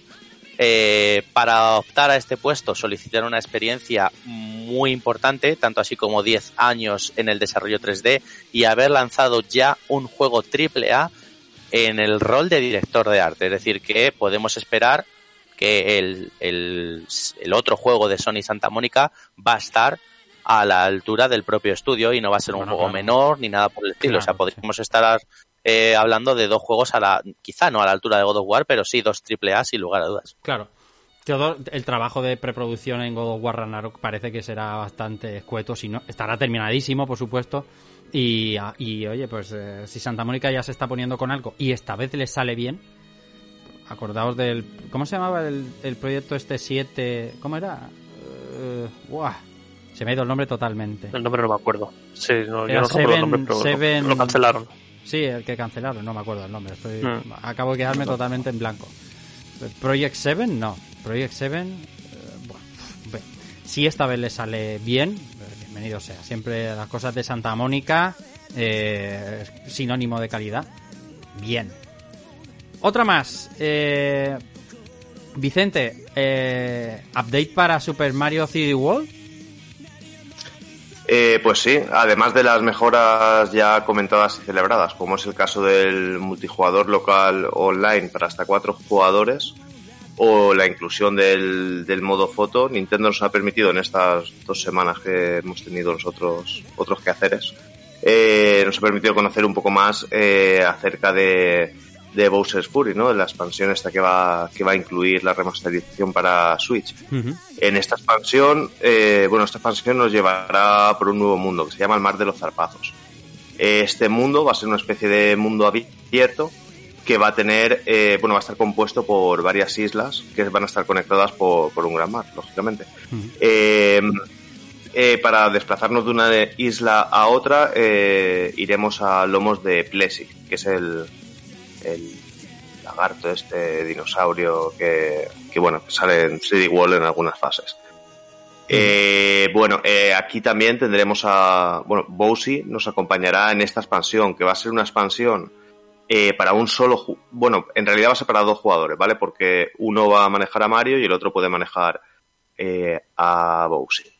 Eh, además de ello, pues el Bowser Furioso, que es el Bowser este grandote que habéis visto, cabreado, de ahí su, su nombre, no tiene mucho secreto, eh, aparecerá de vez en cuando y para luchar contra él tendremos que desbloquear la gigacampana para convertirnos con ello en Super Sonic. Bueno, aquí se llama Giga Mario Felino, ¿vale? Pero es Super Sonic. Además de ello, eh, también van a haber novedades en las, en las fases del Capitán Toad, que como bien sabéis fueron muy, muy aplaudidas en, en el juego original. De hecho, dio, dio juego, a- bueno, dio pie a un juego en solitario del Capitán Toad. Y bueno, estas fases van a tener, eso va a tener cooperativo, ¿no? En el que el primer jugador manejará al Capitán Toad y los demás podrán coger un Toad azul, uno verde y uno amarillo. Eh, aún así, las pantallas seguirán siendo las mismas que eran. Entonces, pues claro, el diseño, eh, vamos a poder eh, completar las pantallas individualmente. Además de ello, Nintendo también ha confirmado, como no, que, que el título será compatible con todos los amigos. Además de ello, también eh, vas, va a estrenar dos amigos, que van a ser Mario Felino, que te dará un power up de, para convertirte en gato blanco, que es invencible, para no sentirte un perdedor y toda la hostia hasta que dicen ahora. Y aparte, Peach Felina, que te dará un ítem al azar. Estos, estos amigos llegarán a la venta, o sea, saldrán a la venta el 12 de febrero, que es el mismo día de lanzamiento del juego. No sé si lo he dicho alguna vez, pero jugadlo de verdad. Sí, no sé si lo has dicho, ¿no? A mí sí, desde luego. A los oyentes no lo sé. Muy bien. eh, Bien, bien. Actualización de juego de ROM, bien. Ahora vamos con la con la última antes del análisis. Y esta son eh, para ti, Itagaki. Pues sí, parece que Itagaki vuelve al ruedo después de abandonar Valhalla Games en 2017. Y es que en una entrevista que ha publicado él mismo en su propia página de, de Facebook, un fragmento no publicado de Bloomberg, que una entrevista que le hicieron, a propósito de la historia de Xbox, eh, comentaba que comentaba esto. Durante los últimos cuatro años me he dedicado a educar a nuevos desarrolladores, pero ahora siento que quiero volver a hacer juegos. Eh, en base a estas declaraciones, luego le preguntaron que, que si, este- si, si le gustaría ser comprado por Microsoft. eh, y dice, si me contactan sería un honor para mí, sin duda. Así que ya vemos que el amigo Itagaki, eh, en base a estas declaraciones y lo que ha publicado, aparte de que vuelve al ruedo con un nuevo estudio, que no sabemos qué va a hacer, pero si tenemos en cuenta lo que ha, lo que ha hecho, será algo de acción, hostias y probablemente ninjas, como no, eh, estaría más que dispuesto a volver otra vez a, a Xbox, a Microsoft, que ha estado pues casi 15 años con ellos, por, por lo menos, trabajando. Y, 15 años. y que todo... Hostia no, puta. no 15, no 10, 10, 10, perdón, 10, se me ha ido la cabeza. Que ya me parece también Pero- una salvajada, ¿eh? Pero no sé, a mí ahora mismo me pasa el tiempo. No, no, sí, sí, sí, porque em- empezó, empezó en la primera Xbox, acuérdate. Empezó en la primera Xbox que lo, lo, lo contrataron porque tenía mucha ambición y él vio, vio en ello un gran proyecto y se metió dentro. Y pues ya veremos, a, por ahora esperar su nuevo estudio que se llama Itagaki Games. Aquí otro japonés con un, un ego un poco, un poco grande. Coñado Production, Itagaki Games. Bueno, ya veremos si el siguiente japonés que se queda crear su propio estudio, a ver cómo lo llama. Y, y pues yo por mí contento, la verdad. A mí Ninja Gaiden es uno, uno de los hack and slash más top que hay, sin duda.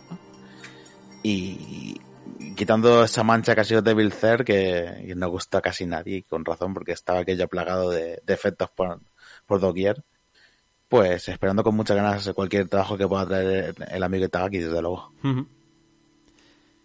Muy bien, pues estas eran las noticias y ahora lo que vamos a hacer es ponernos a hablar del juego que tenemos esta semana. Hemos estado dándole fuerte. Eh, vamos a hablar de Godfall.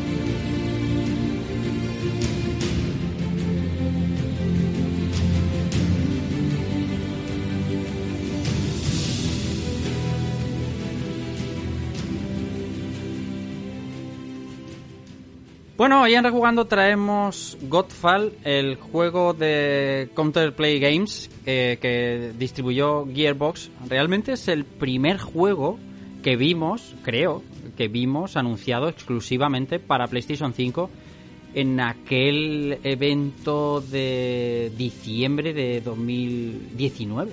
De, Correcto. Sí, señor. ¿verdad? Que aquello eh, se veía, ya lo decíamos cuando lo estábamos viendo, eh, estábamos viéndolo aquí también en el grupo, que aquello se veía eh, espectacularmente bien. Eh, juego para PlayStation 5 y para PC. Nosotros, el que yo he jugado es la versión PlayStation 5 por cortesía de PlayStation y, y es la que podemos, eh, podemos analizar, podemos revisar. Bueno, Godfall es un juego al que ellos llaman, ¿cómo lo han llamado? Eh, slasher Looter. Es un juego que está a caballo entre el hack and slash y el, looter de toda la vida tipo Diablo, ¿no? Para que lo entendáis. El clásico juego en el que cuanto más ítems y mejores ítems cojas, mejor. Voy a ir desarroll- desarrollando después su jugabilidad, pero primero, por poner un poco, eh, eh, por poner un poco, apuntalar un poco el análisis, hablaremos de la historia. Y precisamente en, Go- Godfall, la historia quizá es uno de los puntos más eh, negativos, por simple eh, y por manido. En Godfall somos un guerrero, Orin, que entra en disputa con su hermano, que se llama Macros, y es- este Macros se convierte en nuestro enemigo eh, con una sed de poder eh, y de elevarse a- al nivel de un dios, que es lo que persigue. Eh, en estas, nuestro personaje que controlamos, Orin, que en principio es un personaje masculino y con voz masculina, eso veremos que cambiará a lo largo del juego según la armadura, que es donde están las claves del juego, según la vayamos cambiando. El objetivo no es más que llegar a poder combatir, a restituir nuestro poder y poder combatir de nuevo con Macros y evitar que eh, ascienda a la deidad que quiere llegar a ser.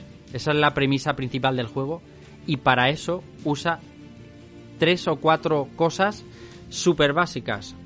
Tenemos a unos cuantos personajes más que serán los comandantes, eh, los subalternos del enemigo final, que es Macros. eh, eso, eh, tendremos a lo que aquí se ha, llama- se ha llamado, el- en inglés se llama Septum, aquí se ha llamado la séptima divinidad eh, y otro espíritu que aparece con nosotros en un hub, en un hall que hace las veces de eso, de hub, de, de, de mapa mundi al que señalar y al que, al que dirigirnos. El juego en cuanto a historia es realmente muy muy sencillo. Se puede explicar en una servilleta y no han no han no se han escondido, no lo han intentado adornar. Desde esta cámara en la que podemos conversar con estos dos NPCs, desde el principio tenemos a nuestros lados eh, 12 armaduras que entendemos enseguida que podremos ir equipándonos en, en distintas ocasiones según nos convenga para ir avanzando por mapas.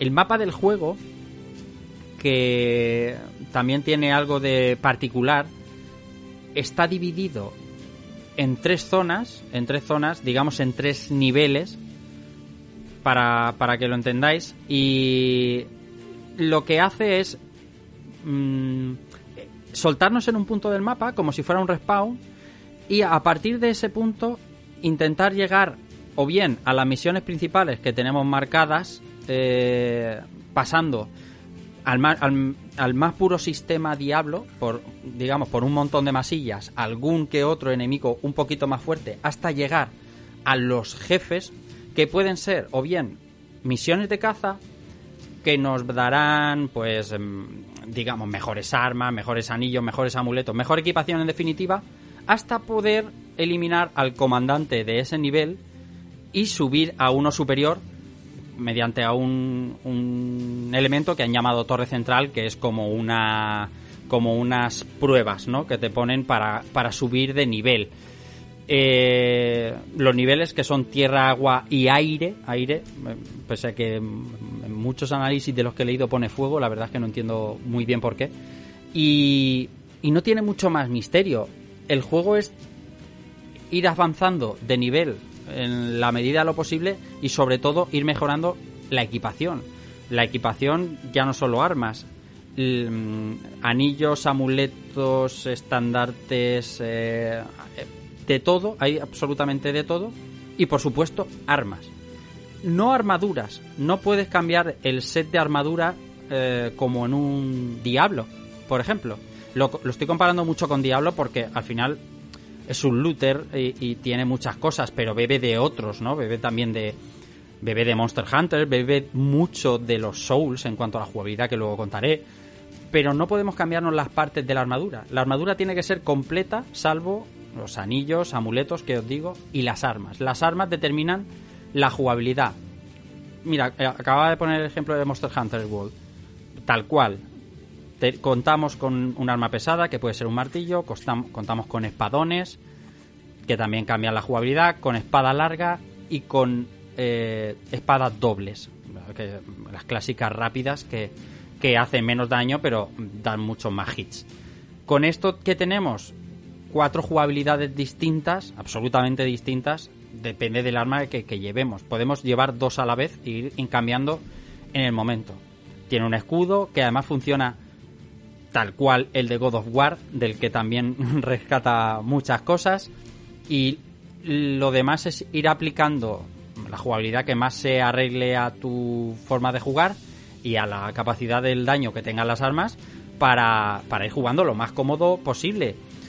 Para ello tiene un sinfín de mecánicas que realmente no, no necesitas controlar todas. Eh, eh, Creo que aquí se pasan intentando abarcar, porque es el clásico juego que tiene R1 para golpe normal, R2 para un golpe fuerte, pero las combinaciones de L1 y L2 con cualquiera de los otros de la derecha hace unos ataques especiales que se llaman ataque del norte ataque del sur, y depende con qué arma lo hagas, tiene un efecto u otro. Y al final es un abanico demasiado grande que no se usa, que no se explota, salvo que después del endgame empiezas a jugar eh, de manera de manera mucho más difícil, en unos niveles que realmente sean mucho más difíciles. Otra mecánica que incluye el juego que también saca de God of War mm, tal cual, el arconte, el pulsar R3 y R3 y generar un superpoder que cada armadura de las que podemos equipar tiene un poder distinto y, y poder vencer a los enemigos. Para conseguir estas armaduras que os digo, como buen looter, necesitaremos eh, pues determinadas piezas, ¿no? Eh, esquila de no sé qué o no sé cuánto, no sé quinto, para tener el- la, la capacidad necesaria para fabricar determinada armadura. De manera que durante las 15 horas, a mí me ha durado un poco más el juego que está jugándolo, pues puedes, eh, vas paulatinamente cogiendo otras armaduras. Que no, se, no tienen por qué ser mejores las que coges después. Simplemente son distintas y al final, pues por ir probándolas todas, mm, va cambiando un poquito esa jugabilidad, porque unas son más rápidas, otras son más de pegar, otras son más de, de, espíritu, o sea, de como el- la estamina, el maná, que también se gasta. Es un, un montón de, de, de conceptos que han intentado barajar y en cuanto a lo jugable, a veces es, muy contradictorio, porque a veces es muy divertido y te sientes muy a gusto y dices, "Bah, estoy súper bien, y de repente se, se te vuelve tedioso, piensas que estás yendo una y otra vez por el mapa, porque después de... No es, no es un mapa que puedes recorrerlo libremente entero, pero después de hacer un objetivo, bien sea una misión de caza o derrotar a uno de los jefes que te diga, la opción es volver al hub principal y coger otra. Y volver al mapa en el mismo punto en el que fuiste al principio y volver a recorrértelo hasta llegar al nuevo enemigo o a la nueva misión que tengas que hacer. Y eso al final hace muy repetitivo una y otra vez que vaya por los mismos lados del mapa. por cierto que yo os animo a preguntarme cosas que me estoy aquí dejando la garganta, pero, pero que yo puedo seguir contando ad eternum. La... Yo tengo. Sí. un- No, no, sigue, sigue. No, no, dime, dime, dime, así bebo, cuenta. Eh, tenía como. Es que me has invocado un poco al mencionar Monster Hunter y ha sido Es plan, pero cual, bueno. ¿eh? Y, y quería preguntarte: el- ¿las armas? Sí. Eh, ¿se, se siente el peso en ellas? Sí, ¿Tú sí, notas la diferencia entre unas y otras? Absolutamente, absolutamente. Mira, si hay algo bueno, realmente bueno en el juego, es eh, lo que han querido eh, conseguir con el combate. Y de hecho, en parte lo consiguen. Salvo por la parte que te digo que abarcan demasiado. Tú notas en el DualSense que un arma, que llevas un espadón y el gatillo, cuando haces un ataque fuerte y estás quedándote sin esta amiga, te retiene porque no, no puedes hacer cómodamente ese ataque. Y eso ahora, con el mando nuevo, eh, se siente mucho más. Y, es realmente satisfactorio, ¿no? Porque simplemente con el tacto que tienes sobre el gatillo, ya sabes más o menos en qué estado se encuentra tu personaje. Es realmente es ¿En una qué cosa que porcentaje de estamina estás, claro? Claro, se va, se va a implantar eso y va a molar un montón. Claro, en este juego es la primera, la primera vez, no, porque en, bueno, Souls no lo hace tan así, pero, pero ya se ha probado bastante el DualSense, ya sabes todas las sensaciones que transmite, pero si tú le das un- con unas espadas dobles y notas que has hecho tres veces el mismo ataque, está gastando estamina, la tercera vez el gatillo no responde igual. Y eso es, está bastante bien. Ya te digo, Eso quizá está, muy es- chulo, eso está muy chulo, ¿eh? muy chulo, chulo, muy tío. chulo, muy chulo. Y en este, este juego es que hay que darle fuerte y flojo, porque tiene cosas, o sea, tiene muchas cosas, han, querido barajar muchas cosas y algunas les han salido bien y otras francamente mal. Una de las que les ha salido bien, sin duda ninguna, la sensación de que está jugando un juego de nueva generación es innegable. Innegable. Tú en cualquier momento del juego tiene una fotografía espectacular, tiene unos escenarios detalladísimos. Eh, es cierto que abusa un poco del brillo y de los reflejos, y pero en todo momento notas que está jugando un juego de generación, de nueva generación, ¿vale? No tienes esa sensación de que es un juego adaptado, ni siquiera. De hecho, me atrevería a decir que mm, mm, separando lo artístico de lo técnico, eh, es mucho más bonito de ver Godfall que el nuevo Demon Souls. Y fíjate lo que estoy diciendo, ¿eh? que Demon Souls ya se ve de cojones. Pero bueno, Demon Souls guarda ciertos ciertos debes Tiene el clásico- su tiene el clásico juego detrás, clásico, que- exactamente. O sea, este no este no. En el aspecto gráfico bueno han metido sí que es verdad que no es un gran mundo abierto son mapas muy grandes pero eh, es un es, es un escenario controlado. No es procedural nunca por lo tanto más controlado aún. Pero realmente es muy bonito de ver siempre todos los escenarios. Te paras a- incluso a mirar lo, lo, lo bello que es y lo bien hecho que, que están hechos, pues, por ejemplo, las respuestas a los ataques, que es algo que pues, God of War, por ejemplo, hace muy bien, pero este, por capacidad de la consola, puede hacer, puede hacer mejor. En cuanto a lo técnico, ¿eh? Ya lo artístico te puede gustar más o menos, a mí sí que me ha gustado artísticamente bastante, pero eso ya va al juicio de, de cada uno. Son el puto más Todo brilla, todo brilla mucho. Sí, O sea, sí, sí. es que estoy viendo ahora el gameplay y tal y, Hmm. y dices, ostras, es que el suelo está pulido, pulido, pulido, ¿eh? Sí, o sea, se refleja...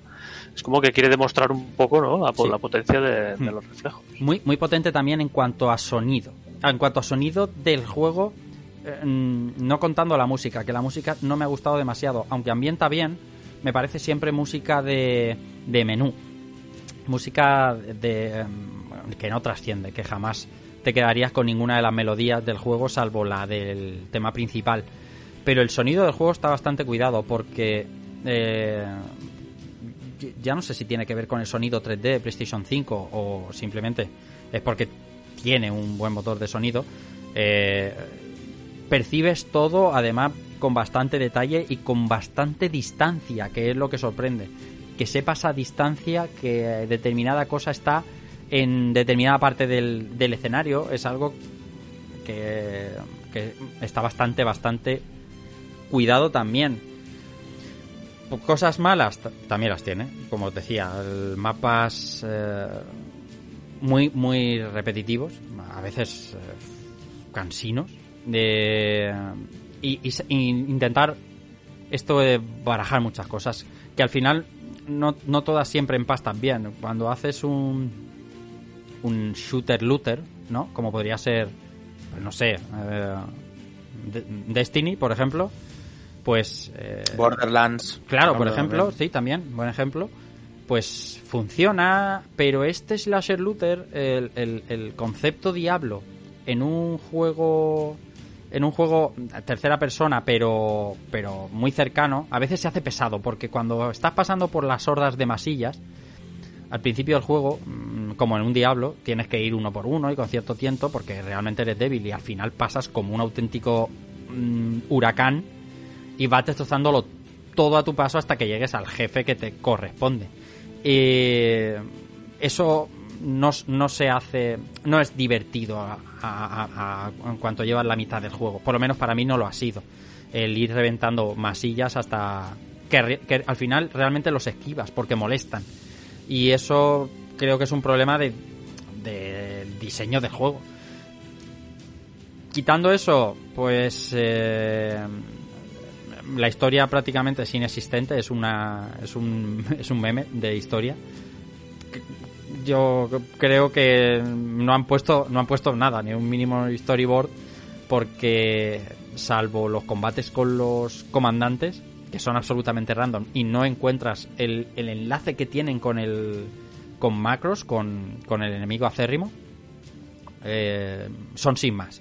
Cuando eliges una misión de caza, de hecho te la presentan como salen unos gráficos espectaculares, el, enemigo que tienes que matar, pero eh, aunque, aunque te metas en el códice, no hay cierto lore sobre él, no hay, no hay un por qué tienes que matar a, a determinado personaje. Eso está bastante poco cuidado le han dado palos a este juego y no diré injustamente, porque yo el juego, la verdad es que me he divertido. Le he visto cosas buenas y como iba con las expectativas tan bajas, pues realmente me he encontrado un juego mejor de lo que esperaba. Al final mm, será estos primeros juegos de la generación, pero no entiendo que la la decisión de sacarlo a la venta a 80 euros ha sido sacarlo a los pies de los caballos, o sea, sacarlo a morir, porque 80 euros a mí me costaría recomendarle a alguien este juego por 80 euros, la verdad sea dicha. Eh, no a alguien, no a un oyente ya, me refiero ni siquiera a un amigo, ¿no? A vosotros. Porque me parece excesivo para 80 horas, porque, o sea, para 80 horas, para 15 horas, 80 euros, porque porque realmente no aporta nada nuevo Godfall a, a- a nada, o sea, intenta barajar ciertos géneros que no consigue. Pero un juego que ahora, por ejemplo, ha tenido una, una, una rebaja bastante importante, si no me equivoco, ayer o antes de ayer, hoy a 50 euros. Bueno, pues a 50 euros a lo mejor ya es planteable. Dime. Sí, ha, ha estado ha estado un poquito más rebajado, sí, a 50 o así. No sé si ha vuelto a subir, tendría que verlo ahora en un momentito. Ah. Pero yo te quería hacer una pregunta, eh, porque me estabas comentando que el juego eh, a nivel de historia no es un aliciente para continuar jugando. En absoluto. ¿Vale? O sea, aliciente. entonces, eh, la pregunta es, el juego dura 15 horas. Sí. Eh, ¿Merece la pena invertir 15 horas en el juego? Me explico. Hmm. Entiendo que para gastar una horita y ver cómo se lucha y ver lo bonito que es, en una hora, hora y media lo has jugado. Sí. La pregunta es, esa evolución que tiene el juego, o sea, ¿hay una diferencia en la jugabilidad cuando llevas una hora a cuando llevas 12 horas? No. Es No, decir. ¿hay un árbol de habilidades suficientemente, eh, ¿cómo decirlo?, satisfactorio Hmm. como para que yo decida meterle otras 12 horas de mi tiempo, que son, que es tiempo, Hmm. Es mucha 12 horas hora. hay juegos que te los terminas. Eh, para- o sea, ¿Hay una diferenciación? La-. ¿Se disfruta? ¿Merece la pena invertir ya no 80 euros, 15 horas de tu tiempo Hmm. en, en ver evolucionar Godfall? Es buena pregunta. No. La respuesta es clara y simple. No. No merece la pena. ¿Por qué? Porque el árbol de unidades, pese a tener eh, eh, sí, 30 tipos de habilidades que puedes subir 5 puntos en cada una, o sea, fíjate los niveles que tendrías que subir para tenerlo todo a tope. Es una build enorme. Ninguna de ellas te ofrece una sola técnica nueva. Quiero decir con esto, tú en Godfall puedes hacer todo en el momento que tengas el arma que quieras manejar, una espada larga por ejemplo, todo lo que puedes hacer con espada larga lo puedes hacer desde el principio, salvo los ataques de Arconte, que son como los límites eh, que se hacen por la armadura que llevas. Y pongo ejemplos. Eh, si llevas determinada armadura, a lo mejor el Arconte es, es desplegar ondas de tierra que vayan expulsando a los enemigos. Y otro Arconte es eh, electrificar a la gente que hay alrededor o darte unos momentos de invulnerabilidad. O eso, esa es la única diferencia que puedes encontrar. Y eso no lo puedes conseguir hasta que no avanzas en el juego, porque para conseguir estas armaduras te decía que necesitas determinados elementos que lo van graduando. Eso está bien.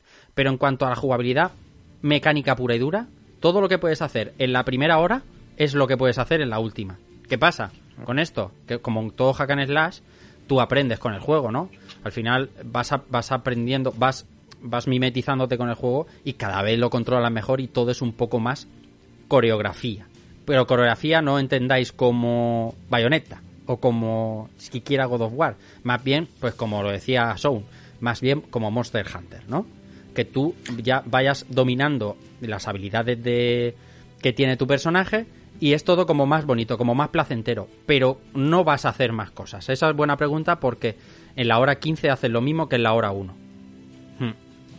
Está basado en set de movimientos por armas. Es como- como Exactamente, exactamente. Y está bien, o sea, es ya te digo, el juego, mira, mm, es el por todo esto todo este tema de las notas cuando lo estaba jugando lo estaba pensando, porque es un juego que no destaca en nada, ¿no? Es, es un juego de de que no quiero dar notas, pero bueno, es de siete y medio o de 7 o, o de menos o de más, da igual.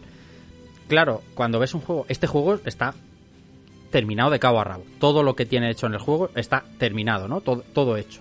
Y llevamos ejemplos, ya no por solo Cyberpunk, juegos que no están acabados en alguno de sus aspectos y tienen mucha mejor nota. Pueden ser mejores juegos, sí, pero no están, no están terminados, ¿no?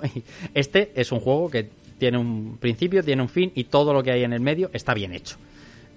Te puede gustar más, te puede gustar menos. No es un juego que recomendaría a todo el mundo. Por ejemplo, yo es un juego que a mi amigo Ice le recomendaría mm, fervientemente por lo, lo que juega los hack. Sé que este le gustaría. Además, cortito, al pie, historia básica y al final te sientes un poco súper poderoso hasta que el jefe final te pone, te pone las pilas y te pone a bailar. Pero tiene un defecto para mí, que soy muy amante de los hack and slash, y es que tú puedes enfrentarte a cualquier jefe. Te va quitando vida como es normal. Y puedes ir rellenando tu vida con unos unas pociones que vienen a usarse como frascos de Estus, ¿vale? Otra cosa que coge de, de otro juego. Funciona como un frasco de Estus o como una lágrima de sangre.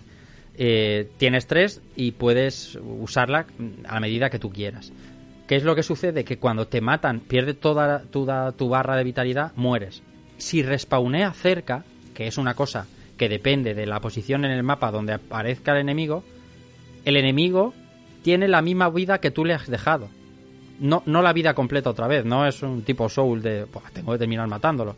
Entonces, claro, aunque sea por insistencia, no te requiere en el modo normal esa Claro. precisión, ese esquive en su momento, Ese escudo. Eso no lo tiene el juego. En el modo normal, ¿eh? yo estos juegos que analizo me gusta jugarlos en el modo normal porque realmente es como se piensa la experiencia. O quiero creer que es como se piensa la Sí, experiencia. es verdad. Yo seguramente lo hubiéramos disfrutado más en el modo difícil, seguramente. Pero sería injusto analizarlo con el modo difícil porque mm, se pensó para, para jugarse en el modo normal. Es un, Y la mayoría de un- gente juega en modo normal también. Claro, eso para O mí es creo un yo que la mayoría de gente juega en, no- en normal. Casi, casi todo el mundo. En sí. los jefes chungos, chungos de verdad, de los que hay cuatro en el, en el juego, tienen como varios estadios. Tienen pues tres formas o cuatro formas y cuando le matas a una forma, las siguientes veces que te mate aparece con esa forma ya eliminada. Entonces, al final, ya te digo, por cansino, el, el juego se hace abrumadoramente fácil. Yo Y tengo, tengo una pregunta no que sé me está rondando. Al ser, al ser el tipo de juego que es, que es un, un looter shooter o, o shooter no, slasher en este caso, Hmm. eh, tiene, ah, cuando terminas el juego, un contenido más allá de, de cuando terminas el juego, de en plan farmear Sí, armas, sí, sí. armaduras, o incluso farmearte ciertos enemigos más difíciles o que se pongan Exacto, un reto exacto. en Exacto, la es- experiencia. eran dos cosas que me quedaban por comentar. Una, el endgame. Ah, vale. El endgame era fundamental porque el juego, pese a durar 15 horas, si lo quieres completar. Por ejemplo, todas las armaduras no las puedes conseguir pasándote solo el principal. Tienes que avanzar un poquito más allá en una cosa que ya me han llamado el guantelete, un- bueno, una especie de pruebas, ¿no? Que te ponen como de enemigos que ya han matado y otros, no muchos otros, pero hay otros, con, con super fuerza. Y, y como looter que es, pues te dan cosas más épicas, cosas más legendarias, mejores cosas, en definitiva. Y eh, componentes para esa armadura que, que aún no tienes. Y luego, eh, en, ese, en eso puedes echar, bueno, las horas que quieras, porque puedes subir hasta un nivel excelso para ese gran árbol de habilidades que os digo. Que no aporta ninguna, pero mejora. Pues mejora. Esto mejora 5 el escudo, mejora tus estadísticas en 20 puntos. Y así, ¿no? Eh, mil cosas. Bueno, mil cosas son, hay 30. Y la otra cosa que me queda por comentar, multiplayer. Tiene multijugador a 4, como si fueras a jugar una mazmorra de, de, de Diablo, ¿vale? Y ir con Sí. tus compañeros, pues eliminando hordas de enemigos, que uno te haga carrito, pues la, la clásica jugabilidad de un RTS, pero... eh, pero claro, he dicho RTS cuando era RPG.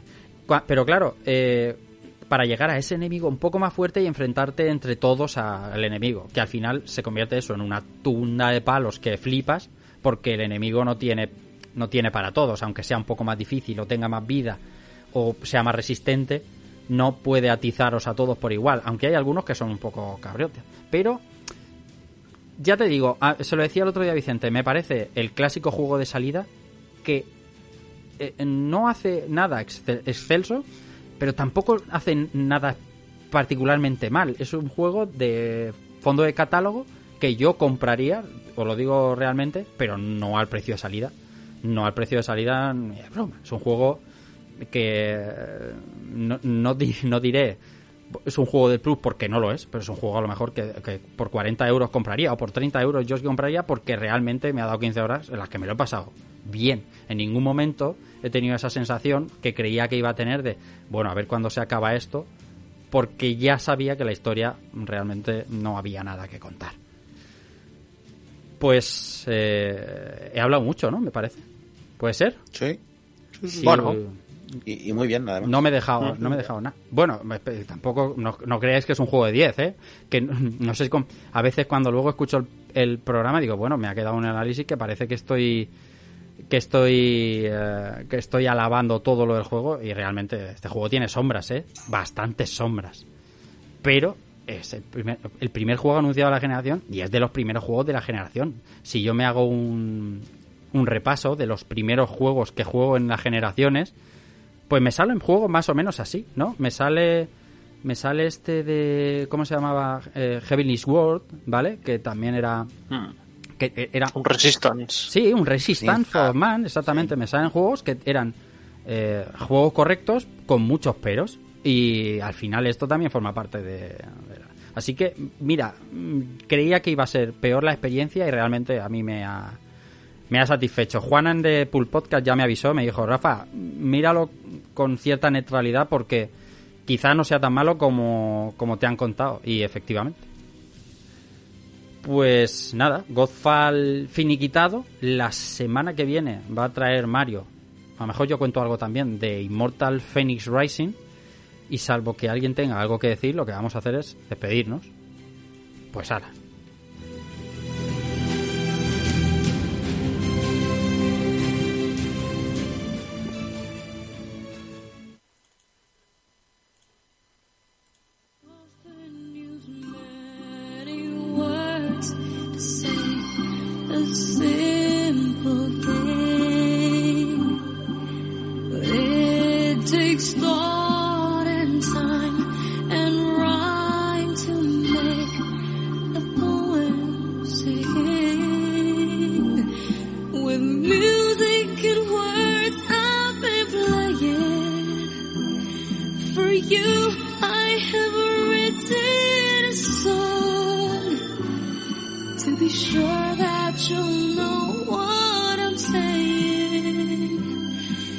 I'll translate as I go along.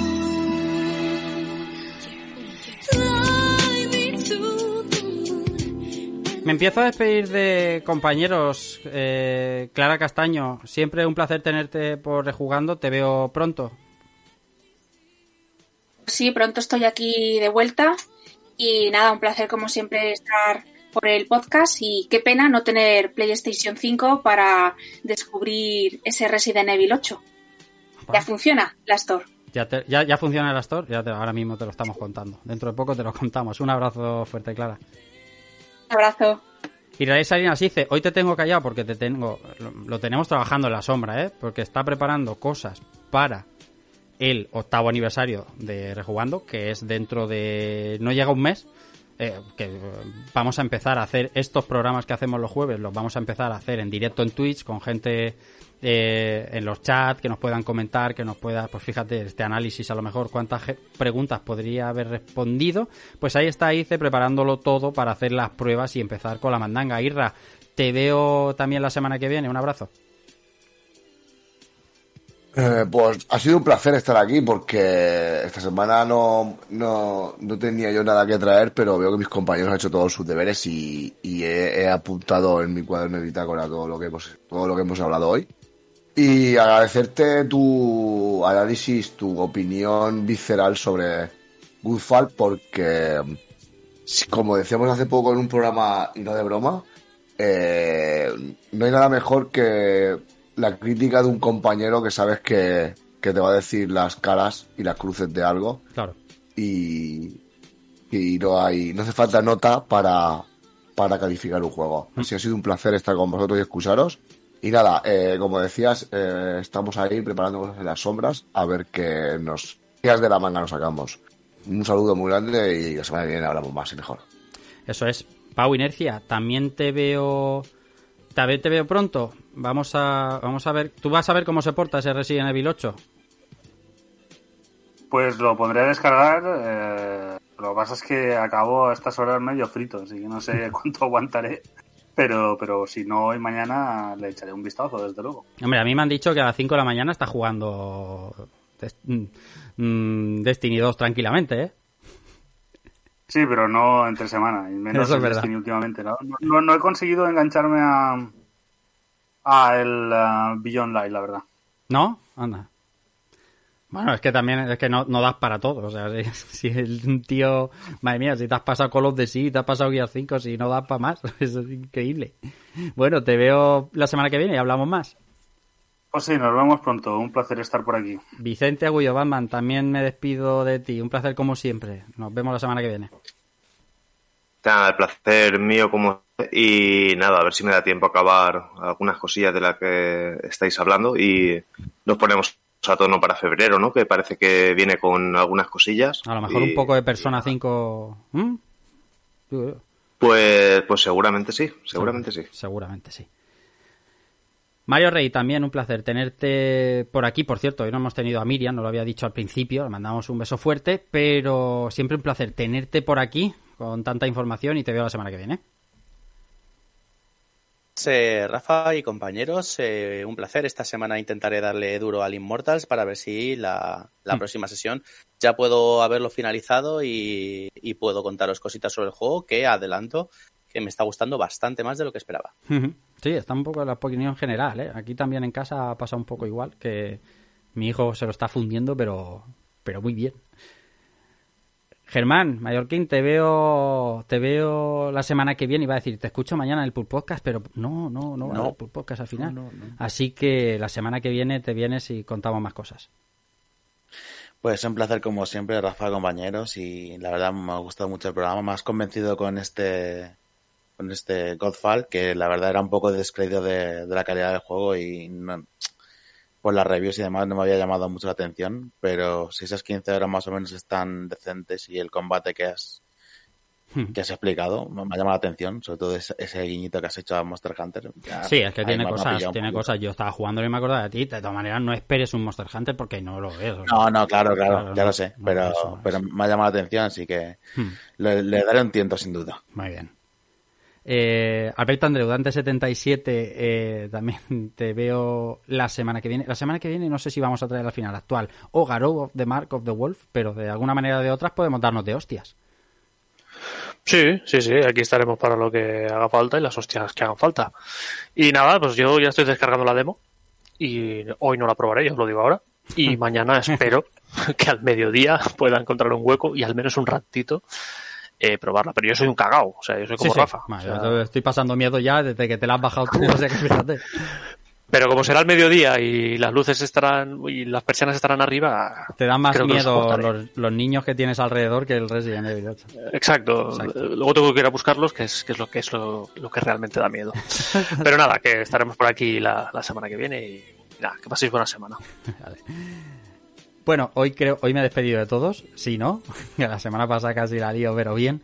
Nada, siempre un placer acompañaros. Eh, hoy, mira, lo bueno de cuando hacemos un retro, como el Pro Gear de la semana pasada, es que se nos acumulan las noticias y esto tiene mucha chicha, mucho ritmo y encima buen análisis. eh, la verdad es que muy bien. Como os digo, estamos preparando novedades eh, un poco en agradecimiento ¿no? a las respuestas que estamos teniendo con el programa y animados por algunos amigos a retransmitir, ¿vale? Este programa que hacemos los jueves, que realmente es tal cual lo estáis escuchando. Casi no hay edición y no hay cortes. eh, entonces, por eso nos podemos permitir a lo mejor retransmitirlo, poner cámara el que la tenga y tener un poco de interacción realmente más directa con vosotros, pues mediante Twitch. Y en eso estamos, en eso estamos preparándolo. Ahora nos toca a algunos incluso comprarnos webcam, eh, actualizarse o morir. Bueno, no os preocupéis porque los que nos escucháis desde hace tanto tiempo en formato podcast, vamos a seguir. Igual, tal cual, tal cual que lo estáis escuchando. Seguiremos por aquí. La semana que viene traeremos más cosas. Ese Mortal Phoenix Rising. eh, tengo, ahora me viene lo del Phoenix Wright todo el rato. Immortal Phoenix Es que es Rising. automático. Sí, sí, sí. Mortal Phoenix Rising para la semana que viene y alguna que otra sorpresa. Y todas las noticias que vengan. Nada más. Recibido un saludo de Rafa Valencia y chao.